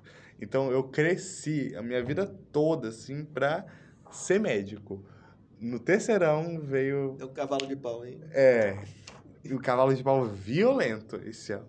É muito comum se tu ver, ah, eu ah, durante a universidade, sei lá, eu tava fazendo, sei lá, engenharia civil e resolvi fazer direito. Mas Como assim? meu? Eu- Ah, eu tava fazendo química, estudando química e resolvi fazer. Tem muita gente muda assim, né? Tava conversando com um amigo que largou direito no quarto período pra começar psicologia. É. Era um dos cursos, caso eu não, não, não passasse no direito, eu pensava em fazer. Éramos al- alternativas, né? Na verdade, eu acho que todo mundo que faz direito devia ter algumas matérias na grade envolvendo psicologia. Eu digo tem- que a eu gente- a gente aprendo. teve. Eu já, eu já estagiei com 14, 15 anos. eu estagiava não, eu trabalhava de forma informal para duas psicólogas. eu, tanto para minha minha mãe me dividia com uma amiga dela, eu era secretária das duas. Segunda, quarta e sexta eu era secretária de uma e terça e quinta de outra. E elas trabalhavam em coisas totalmente diferentes. E era bem engraçado isso. É, as duas atendiam na clínica, né? Que elas atendiam na mesma clínica. E só que uma dava aula e a outra trabalhava como psicóloga escolar. E quando eu, eu acho que dos meus 14, 15, passei uns, uns dois anos com ela, um ano, não lembro muito bem quanto tempo eu passei com elas. Uma eu tinha que digitar todos os testes, ela aplicava os testes em mim, né, para testar se os testes estavam ok. Elas aplicavam, ela aplicava o teste em mim, verificava tudo certinho. E a minha mãe dava aula na época e eu preparava toda, ela me dava o material, o conteúdo do livro, tudo para eu preparar a aula de forma digital, tipo, colocar em PowerPoint, botar figurinha, né? Então eu digitava muito o livro. Eu digitava bastante, assim, às vezes era material digitar para é, nós não tínhamos toda aquela tecno... toda a tecnologia que nós temos hoje, né? De ah, transforma ali tudo muito mais prático. Adoro poder só entrar na livraria digital da Provil, da Exatamente. Revista dos Tribunais, copia e cola o que você quer e bota lá é. na pastinha de citação. Aí que eu digitava muitas partes do livro para imprimir, levar para os alunos. Entendeu? Então era. Eu, eu digo que eu aprendi psicologia um pouco assim por osmose, tanto ler os livros. E ela trazia os livros para casa também dela, né? E eu lia bastante. Então eu tenho ainda vontade de fazer psicologia, mas como uma complementação para o direito. Então, mas é enriquecedor. Nunca foi uma coisa assim, tipo, vou trabalhar com isso. Mas é enriquecedor. A minha vocação para trabalhar é direito mesmo. Exato, porque é enriquecedor você saber como lidar com as pessoas, você é. entender a mente humana. Inclusive, Sim. tem um projeto que eu quero trazer aqui para o centro acadêmico que parece brincadeira quando a gente fala num primeiro olhar, mas quando você vai estudar o assunto vocês sabiam que o FBI eles fazem perfil de signo para identificar serial killer? Perfil de signo? É, eles pegam os serial killers e identificam Tudo eles. É né? não, não, é zoeira. É quase assim. Quando Coitado, você, por, variando, tá quando você pega as características, quando você parte do pressuposto que existe uma assunção social de que pessoa com determinado signo tem esse esse comportamento. Mas é controvérsia. Não, olha, esse... olha, que eu gosto muito de signo, mas. Mas a gente tá falando mais do zodíaco da Não, esse... mas a gente está falando de um ponto de vista que você afasta a parte esotérica, você usa a parte lógica. Que você define que existem, em geral, 12 tipos de pessoas que cada uma delas tem apresenta características X, X. Sim, isso na psicologia faz. Né? Exato. Sanguíneo. Se você faz isso com as pessoas e você pega as, os 12 signos de um ponto de vista mais científico, tipo, socialmente falam que pessoa que tem esse esse comportamento é taurino, e você começa a perfilar as pessoas com base nisso, você pode saber, por exemplo, ah, a doutora Carolina é uma pessoa que tem um perfil tipicamente ariano. Eu vou me comportar dessa e dessa forma com ela. Eu sei que eu tenho que argumentar desse e desse jeito para convencer ela. Aí com ele, eu sei, ah, ele tem um perfil pisciano. Então eu já sei que eu tenho que agir dessa dessa forma para conseguir persuadir ele. Então, se você consegue fazer essa dinâmica de analisar, com base. Análise de perfil, então. É, análise de perfil. Usando como base, como fundo, o zodíaco, você consegue fazer um perfil das pessoas, saber quem é mais ou menos suscetível à influência, quem é mais suscetível a fazer um acordo, quem tem uma tendência a jogar tudo pro ar, explodir, sair uma briga. É, é, eu acho que para você ter uma desenvolver uma inteligência artificial né, interpessoal, eu digo, você tem direito a uma área social, você vai lidar diretamente com pessoas. Exato. Então, se você quer entender, você quer lidar bem com pessoas, você tem que entender como essas pessoas são, os temperamentos, comportamento, persuasão, né? Eu acho que é, não tem como dissociar uma coisa da outra. É acho que sociologia e psicologia, eu acho que é um, é o básico do, do cientista jurídico. Sim. Por isso que eu amei essa teoria. Quando eu li esse negócio que o FBI fazia, eu fui atrás de estudar. É, é pra o que eu acho trazer. engraçado, por exemplo, os, per, o, o- os perfis né, que você fala. Você chega no, numa OAB, qualquer reunião, qualquer reunião, ela é muito difícil ser objetiva. Porque todo mundo vai falar. Advogado, reunião de advogado. Advogado. reunião de advogado. Quem que É é um texto que eles falam muito. O outro nem termina, já vai. muito. Data vênia, meu colega. Protesto. Não, então assim, quando tem reuni- reunião que de, de advogados, geralmente nós temos que ter muito cuidado com, com os temas, porque o debate vai horas a fio. Ah, inclusive, você está fazendo podcast com advogado, quantas horas já foram aí? Ó, duas horas e meia, mas eu adoro. É, exatamente. Tava até falando com ele antes de você chegar que a, a meta era bater pelo menos duas horas. É.